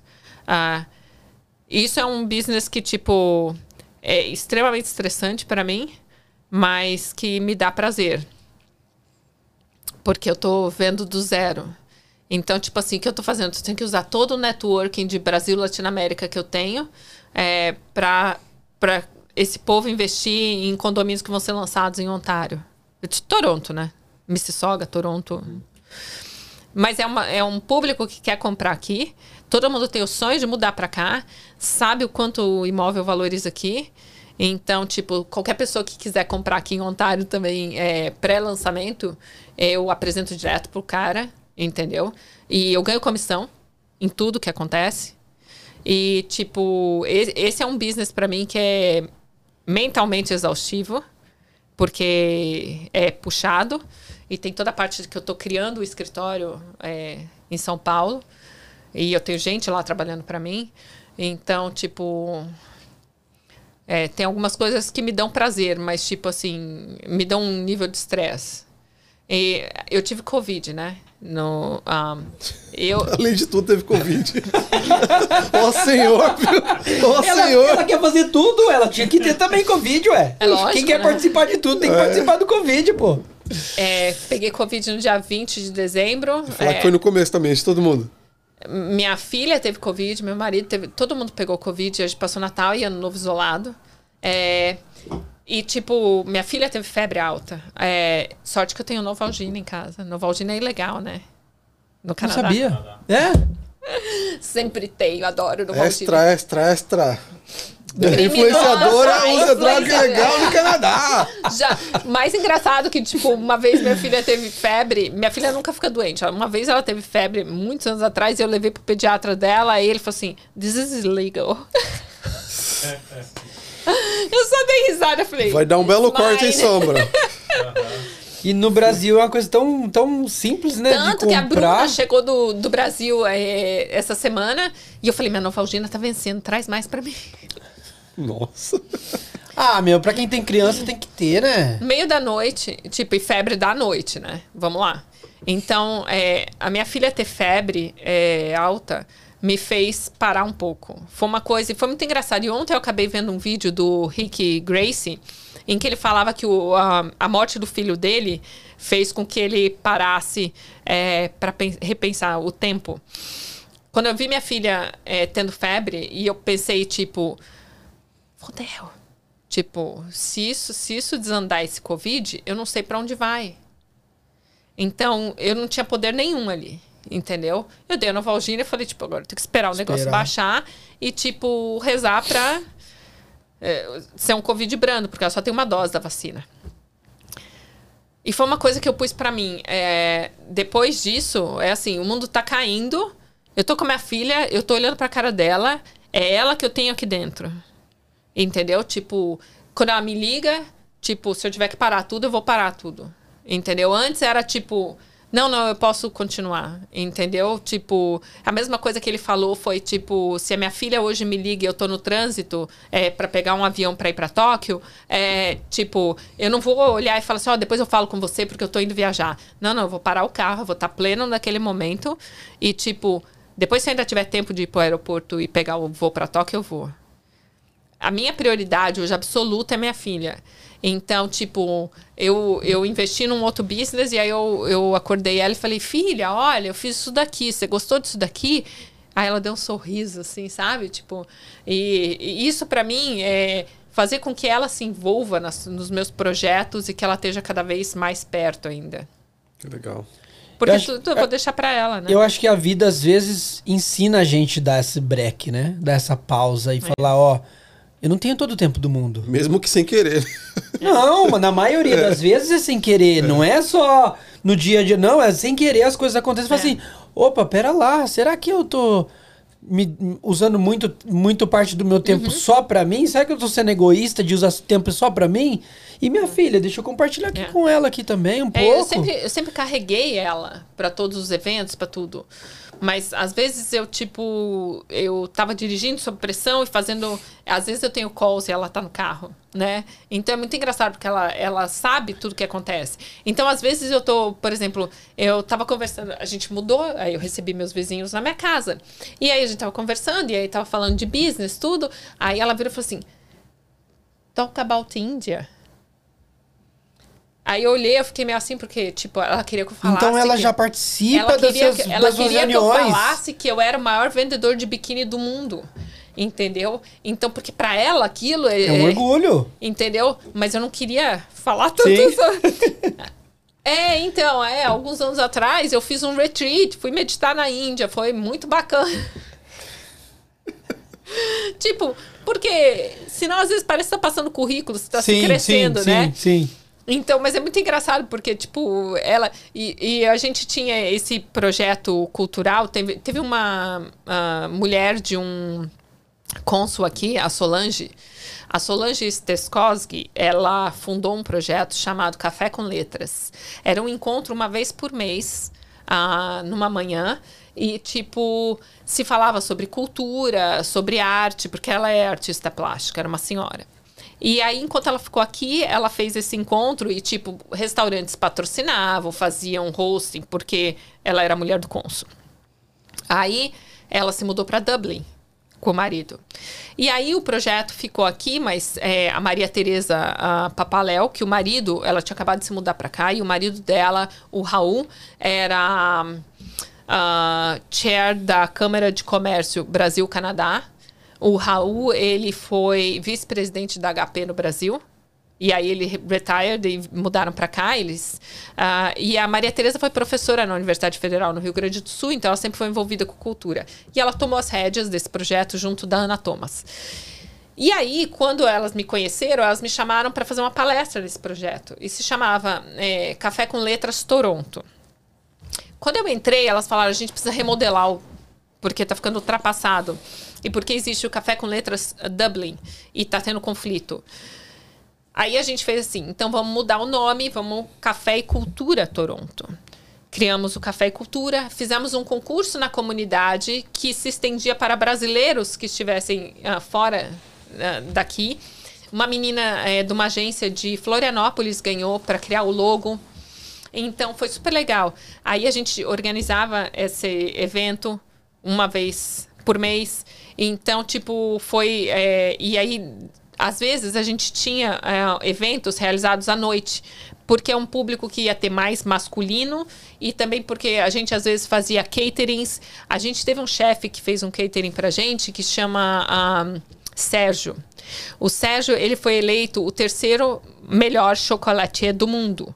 Ele é japonês, é Sérgio Shidomi e brasileiro. Japonês e brasileiro. Então, ele é engenheiro de formação. Nossa, e aí chocolate. foi para o Japão trabalhar e se apaixonou por chocolate culinária e mudou para o Canadá para estudar e para ir atrás do 50 sonho. quilos mais gordo. então, o que, que aconteceu? É, e a minha filha sempre participou de todos esses eventos. Então, é, teve uma vez em que eu estava apresentando uma pessoa, ela era pequenininha, ela tinha quatro anos. E aí eu estava apresentando uma pessoa que ia entrar para falar é, sobre o sei lá o quê. E aí, tipo, eu tô apresentando a pessoa na hora que eu apresentei a pessoa, tipo, eu andei para trás, assim, e minha filha fica em pé, bravo! Como que é o nome da sua filha? Charlotte. Charlotte. Charlotte, Queremos queremos você aqui, Charlotte. A filha dela faz parte do show já. Ela é gamer. Agora ela é Olha gamer. isso, mano. É, também a mãe É. é, gamer, influencer. Não tem como, não tem como não ser. Você falou que foi pra Índia pra meditar e você falou que aí realmente passou a meditar depois que falar. O que que mudou depois que você, tipo, focou na, na, na meditação? É, e como foi essa meditação? Também que eu tô curioso pra saber. Então, quando é, uma coisa que aconteceu foi assim, é, no dia que eu cheguei, é, eu tava esperando para entrar na sala que eu ia dar palestra, e aí tinha uma palestra acontecendo. E aí a palestra que estava acontecendo, ela falava muito sobre energia, sobre todas essas coisas. E eu, sabe quando você se apaixona pela pessoa, assim, você fala assim, nossa, eu preciso falar com essa mulher? Aí, quando acabou a palestra, eu fui lá, tipo assim, furando fila. Falei, olha, a próxima palestra é minha, mas pelo amor de Deus, eu preciso falar com você. Me dá seu telefone, tipo, qualquer coisa. Tipo assim, eu preciso falar com você. Aí a mulher, a minha- ela era uma menina, ela tinha 18 anos na época, indiana, né? E com aquela calma de indiano, assim. Eu vou estar te esperando lá fora quando você acabar a sua palestra. Hey, girl, take it easy, girl. Take it easy, eu, take it easy. eu olhei pra ela, eu falei assim, ela, ela não vai me esperar, né? Tipo, ela tá falando isso porque ela não quer dividir o WhatsApp dela com uma louca, né? Que, tipo, entrou aqui pedindo, tipo, o que essa ocidental quer. Aí, eu fiz a palestra, assim, que quando eu acabei a minha palestra... Tipo assim, geralmente você fica é, interagindo, né? Eu, eu super saí correndo, assim, pra... Tipo, eu abri a porta. quando eu Nossa, abri que- a porta... Que tava- antissocial você foi, viu? É, total, graça. Nossa. Eu abri a porta, tava a mulher e a mãe dela. A menina e a mãe dela lá. E a mãe dela era aquelas, tipo, senhoras bem indiana, com todos os trajes, com tudo que você imagina. E aí eu falei pra ela, eu falei assim, eu tô tratando a minha depressão, eu preciso falar com você. Ela falou, amanhã, às 9 horas, eu vou estar aqui pra falar com você. Aí eu olhei para ela e falei assim, are you sure? Ela falou sim, ó, pega meu WhatsApp, a gente conversa mais. Aí eu peguei e falei para ela. Aí quando foi, tipo, um pouco antes das nove, é, ela me mandou um WhatsApp, ela falou, ah, já tô indo para aí. É, aí eu falei assim, olha, já tomei metade da minha medicação. Aí ela pegou e falou assim, é, não toma o resto. Tipo assim, eu não tomei o resto. E era assim, tipo, se eu parasse minha medicação, é, eu chorava sem parar. Nossa. Era super forte, sim. Aí eu não tomei, e aí ela foi lá. e- Começou a chorar. Aí eu comecei a chorar. Ela não vai me ver, ai meu Deus. E aí foi muito louco que ela foi pra lá e aí ela fez um negócio que chama é, barras de acesso. Barras de acesso, tipo. Agora vocês vão zoar, of course. É, É tipo, lógico, né? É certo que é morte, né? Porque assim, é, é comprovado neurologicamente, cientificamente. é, tem um médico um neurologista americano que comprovou essa parte de, tipo, trabalhar a energia dos. Você tem 32 pontos no cérebro que são energia pura. E quando você faz, dependendo de como você centraliza as mãos e você faz. é, a meditação com a pessoa que está ali deitada, então essa pessoa tem o poder de, tipo, limpar essas barras de energia do cérebro. Então, tipo, chama barras de acesso, né? Então, a gente, a gente brinca que, tipo assim, é, entre eu e meus amigos que a gente faz barras de acesso, que, tipo assim, que essa pessoa só dando umas barras mesmo. Porque. é, então, o que, que aconteceu? Ela- Cara, vou te dar uma barra de acesso. Te dar uma barra. A gente, eu nunca tinha ouvido falar em Access Bar antes disso. É, e aí, durante todos os dias que eu tive lá, ela foi lá no hotel, fez o, a, a parte de barra de acesso e no hotel tem um templo que você podia ficar lá meditando. E a gente passou ah, horas durante a tarde, todos os dias meditando. E isso me gerou uma disciplina super grande. É, E eu você faço. não pensou em abrir business todo esse tempo? De meditação? Hã? Você não pensou em abrir nada nessa área de meditação? Eu me tornei mentora de meditação, eu estudei para me formar. Não dá, não. Não, não, Não dá, não, mano. não. Não tem como pegar ela, não, rapaz. Como é que alcança a mulher? Quando você tá dormindo, você tá fazendo, você tá fazendo o quê? Você tá... Ela tem um curso que ela faz online, que ela faz dormindo assim, ó. Então, tipo, eu acabei fazendo o curso de meditação em 2020. Quando fui fundar esse projeto aqui, esse business, é, porque quando ele faz coaching, tudo, e a gente faz evento, é, eu posso fazer meditação. Eu faço Kundalini. Kundalini, que você está falando de energia, é uma meditação que é totalmente voltada para energia. A gente acha que às vezes você está super cansado, eu estou sem energia. Não, a maioria das vezes é o oposto. Você está com tanta energia que os seus chakras tipo estão entupidos, você está bloqueando a passagem da energia. Então é super importante você estar limpando essa energia, entendeu? E limpa a energia fazendo a meditação. Fazendo a meditação. E é muito, muito maravilhoso. E, e, e aí tem uma parte que chama awakening, que é quando você tem, tipo, que você realmente consegue se con- conectar com todos os seus chakras, tudo. E aí é uma energia super poderosa que você fisicamente sente. Então é muito legal. E aí o que aconteceu foi que, tipo, eu, eu comecei a fazer meditação todo dia. Mesmo quando eu não treino, é, meditação para mim é todos os dias. E não Quanto, é. quanto tempo por dia? Depende. Depende, tipo, quanto eu vejo que eu preciso. E a Kundalini é uma- um tipo de meditação que é muito livre. Não é aquela meditação que você fica sentada, boring. É muito mais um stretch que você tá no, no seu ah, tapete de yoga ou você tá no chão e, tipo, você, o corpo te chama para fazer os movimentos. Então, tipo, É, não vou comparar, mas quase um yoga. é. Ok. É bem parecido. Tem gente que É chama parecido. Kundalini Yoga. Ah, interessante. E é muito maravilhoso. Eu super recomendo. É, o Kundalini, para quem não conhece, para o povo ocidental, eles, por ser uma coisa totalmente voltada para energia, eles falam muito que é ligada à parte sexual. É óbvio que também tem a parte sexual, porque é energia. Tem? Com certeza, poxa. A parte sexual é energia pura, porra. Hum, Conte-me mais. Continue. Continue. Então, tipo, é super importante a meditação. E aí eu comecei a fazer todo dia. E é uma coisa que pra mim é assim, tipo. E eu ponho todo mundo pra meditar. Minhas amigas, quando, quando eu faço, eu, tipo, no verão, eu levo todas as minhas amigas com os filhos e ficam tudo brincando, são tudo amigo da minha filha e ficam tudo na piscina pulando, tipo, brincando, tudo. Aí sirvo o almoço. Aí eu faço 15 minutos de meditação depois do almoço. Eu ia falar, eu ia perguntar isso, eu ia falar, quando você leva seus amigos à sua casa, você põe todo mundo se enfileirado e fala, vamos meditar todo mundo agora antes de Mas começar. quando tem, quando tem criança e eles são muito hyper, assim, eu tento puxar um pouco pra, tipo. Respira. Pra dar uma- E é Não dorme coisa que- não? Não dorme não. Imagina, as crianças ficam sentadas bored, assim, olhando com cara puta, isso já acabou. É verdade, criança não gosta de ficar parada. Criança não gosta. Mas não, é fala os adultos mesmo. Não, E eu dá- falo, dá uma eu falo, assim, não. eu falo pra minha filha, tipo, se você controlar a mente, você controla qualquer coisa que você queira fazer. Entendeu? Então, esse é o maior propósito de você meditar. Porque quando você tá com ódio numa situação, quando, tipo, você vai revidar uma coisa, ou quando, tipo, eu quero trabalhar para crescer um projeto, tudo, se a sua mente não estiver alinhada, nada vai dar certo. Falou, tá aí, ó. Verdade, verdade. Tá anotando, né, Josivan? É, eu tô, já Depois eu vou tudo pra você, hein? coach de meditação, E meditação? Rotary, é mãe, marido. Trabalha na rádio, É, trabalha na na TV. TV. Vou ficar sem E dedo é aqui. sócia do, do, do- das coxinhas, sócia do aparelho Não, de fitness, é sócia sócia, do. não. Depois a Débora vai me matar. Cerveja, aparelho de fitness. O, o, o- Verdade, eu tô. O azeite aqui. O azeite aqui com, com cogumelo, que esse que a aqui. gente faz pra comprar essas coisas aí? Vamos falar? Aí, boa ideia. Oba, obrigada. É, a, sim, gente, a gente vai criar um código. Isso é novo pra você, tá, Bob? então a gente vai criar um código e a gente vai reverter, tipo, por exemplo, a gente pode fazer um código e criar, tipo, o Marra 20. E aí 20% das vendas vem pra cá. Aí, show de bola, hein? Põe a salva de palma aí, Jaliar.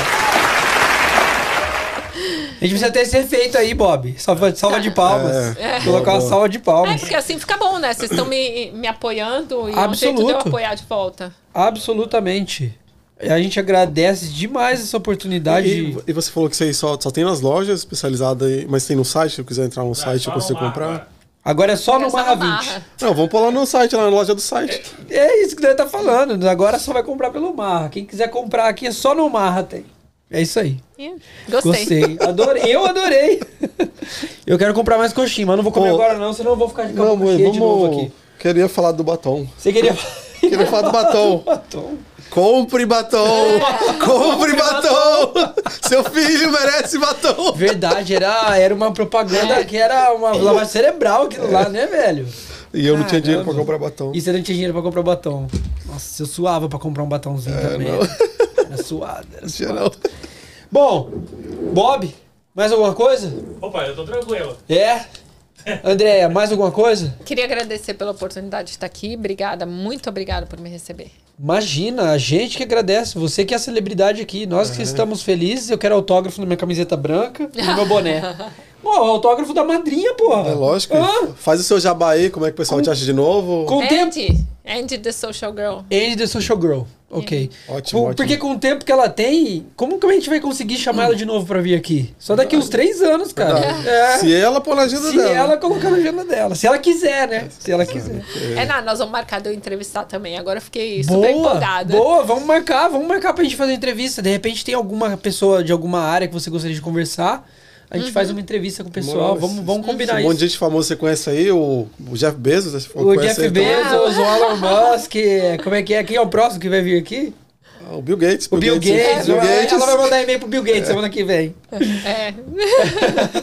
Gente, adoro. Pra quem não leu o livro da mulher dele, ah, The Moment of Lift, a Melinda Gates. Melinda Gates. Maravilhoso livro. É sobre a parte de você estar apoiando projetos humanos e não querer nada em troca. É totalmente a parte sobre humanitarismo e sobre você estar se dando filantropia.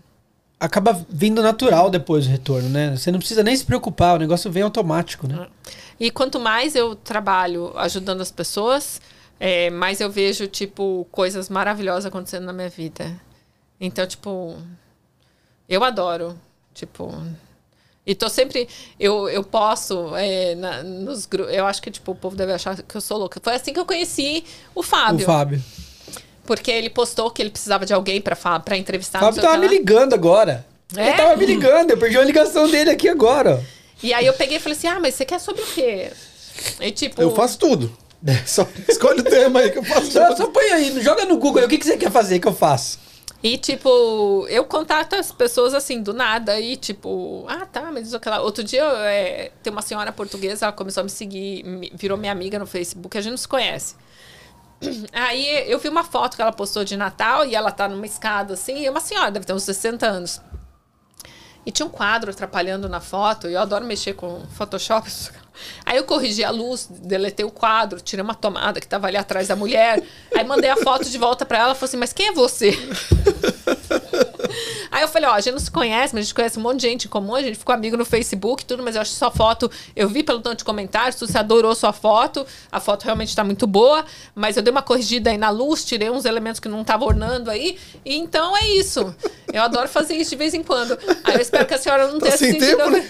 Tá sem É. tempo, né? Eu vou fazer um Photoshopzinho aqui, né? Aí a mulher falou assim, ah, você fez um bom trabalho mesmo. Se ela pegar nosso Instagram, ela vai corrigir todas as fotos. Pode crer. Vai corrigir todas as nossas Na fotos. minha família eu sou proibida de corrigir foto. É mesmo. Já não aguenta mais. Não vou nem perguntar pra ela o que ela achou do nosso site lá, e todas as coisas que a gente postou aqui. É, você mostrar o site pra ela e falar, Ih, vamos começar de novo? Ô, põe, joga isso aqui no Esse é o lixo, lado vamos começar. artista, né? Esse Ah, mas é, artista, ué, é o que né? você sabe fazer bem. Você sabe como vender aquela imagem. Então, se você tem talento em fazer, pô, entra no nosso Instagram lá, corrige nossas fotos. Ótimo. Já tem talento, corrige né? nossas fotos tudo lá, porque A vai gente tem o quê? Mais cinco minutos já? É, é, a, gente, Então- mas é, a gente vai acabar aqui, você já entra no Instagram, corrige nossas fotos. Maravilha. Não, eu queria só então deixar aí a, o nosso agradecimento sério, de verdade. Agradecer você, o Fábio e o Bob, por a gente já estar fazendo esse, É, esse obrigada, ciclo. Bob. O Fábio, o Fábio foi fundamental porque ele que me indicou. Ele que falou, ó, fala com a Andréia. É. Até então eu não, não, não te conhecia. Ele falou assim, cara, eu vi, acho que vocês começaram a falar no Facebook, não foi? Foi. Em alguma coisa no Facebook. É. Então eu queria deixar esse agradecimento especial. Eu tenho um carinho especial pelo Fábio, é uma pessoa que eu sempre levo o nome dele aonde eu for. É uma pessoa que me ajudou muito. Ele foi responsável de eu estar aqui no Canadá. Uma hora eu vou contar isso num podcast, quando alguém me convidar num podcast eu conto isso. De novo, você participou de dois, sabia, né? É. Como você falou, né? É, desculpa. Então é isso. É, galera, segue a gente aí no YouTube, Instagram, curte, compartilha. Compartilha com pelo menos cinco amigos e esses cinco compartilha com cinco. Faz uma pirâmide pra nós aí alcançar mil seguidores esse mês ainda de janeiro. E essa meta é nossa, hein? Mil seguidores? Vamos deixar essa Boa, meta? boa, boa, legal. mil seguidores dentro do mês de janeiro ainda. Meu número bom. Tá bom? Mil pra você? Porque você bom. não gosta de número pequeno? Pra Qual- começar é é o bom. Pra começar é começar, bom. tá bom? Qual é o site de vocês? Como é que é o nosso site, Josivan? O marra.com. Pô, Tudo é o Marra? O marra, o marra. O Marra, se você jogar o marra.com, acha o marra.com, acha o site. O Marra YouTube. Podcast acha no YouTube. O TikTok. Marra Podcast no Tik- TikTok. A gente tem que começar a postar no TikTok. TikTok. Tem que começar a postar no TikTok. E. Facebook? Facebook ainda não, mas vamos, vamos abrir uma página Não, no até lá Facebook vai ter, também. até lá- Até lá já tem. vai tá, vai é, tá. até lá já tem. E É isso aí. agradecer mais uma vez. Obrigada. Muito obrigado por estar aqui. E aos. Aos quitutes brindes. e os brindes e todos os presentes. Obrigado mais uma vez. E é isso aí. Tamo junto. Obrigado. Até mais. Valeu. Tchau.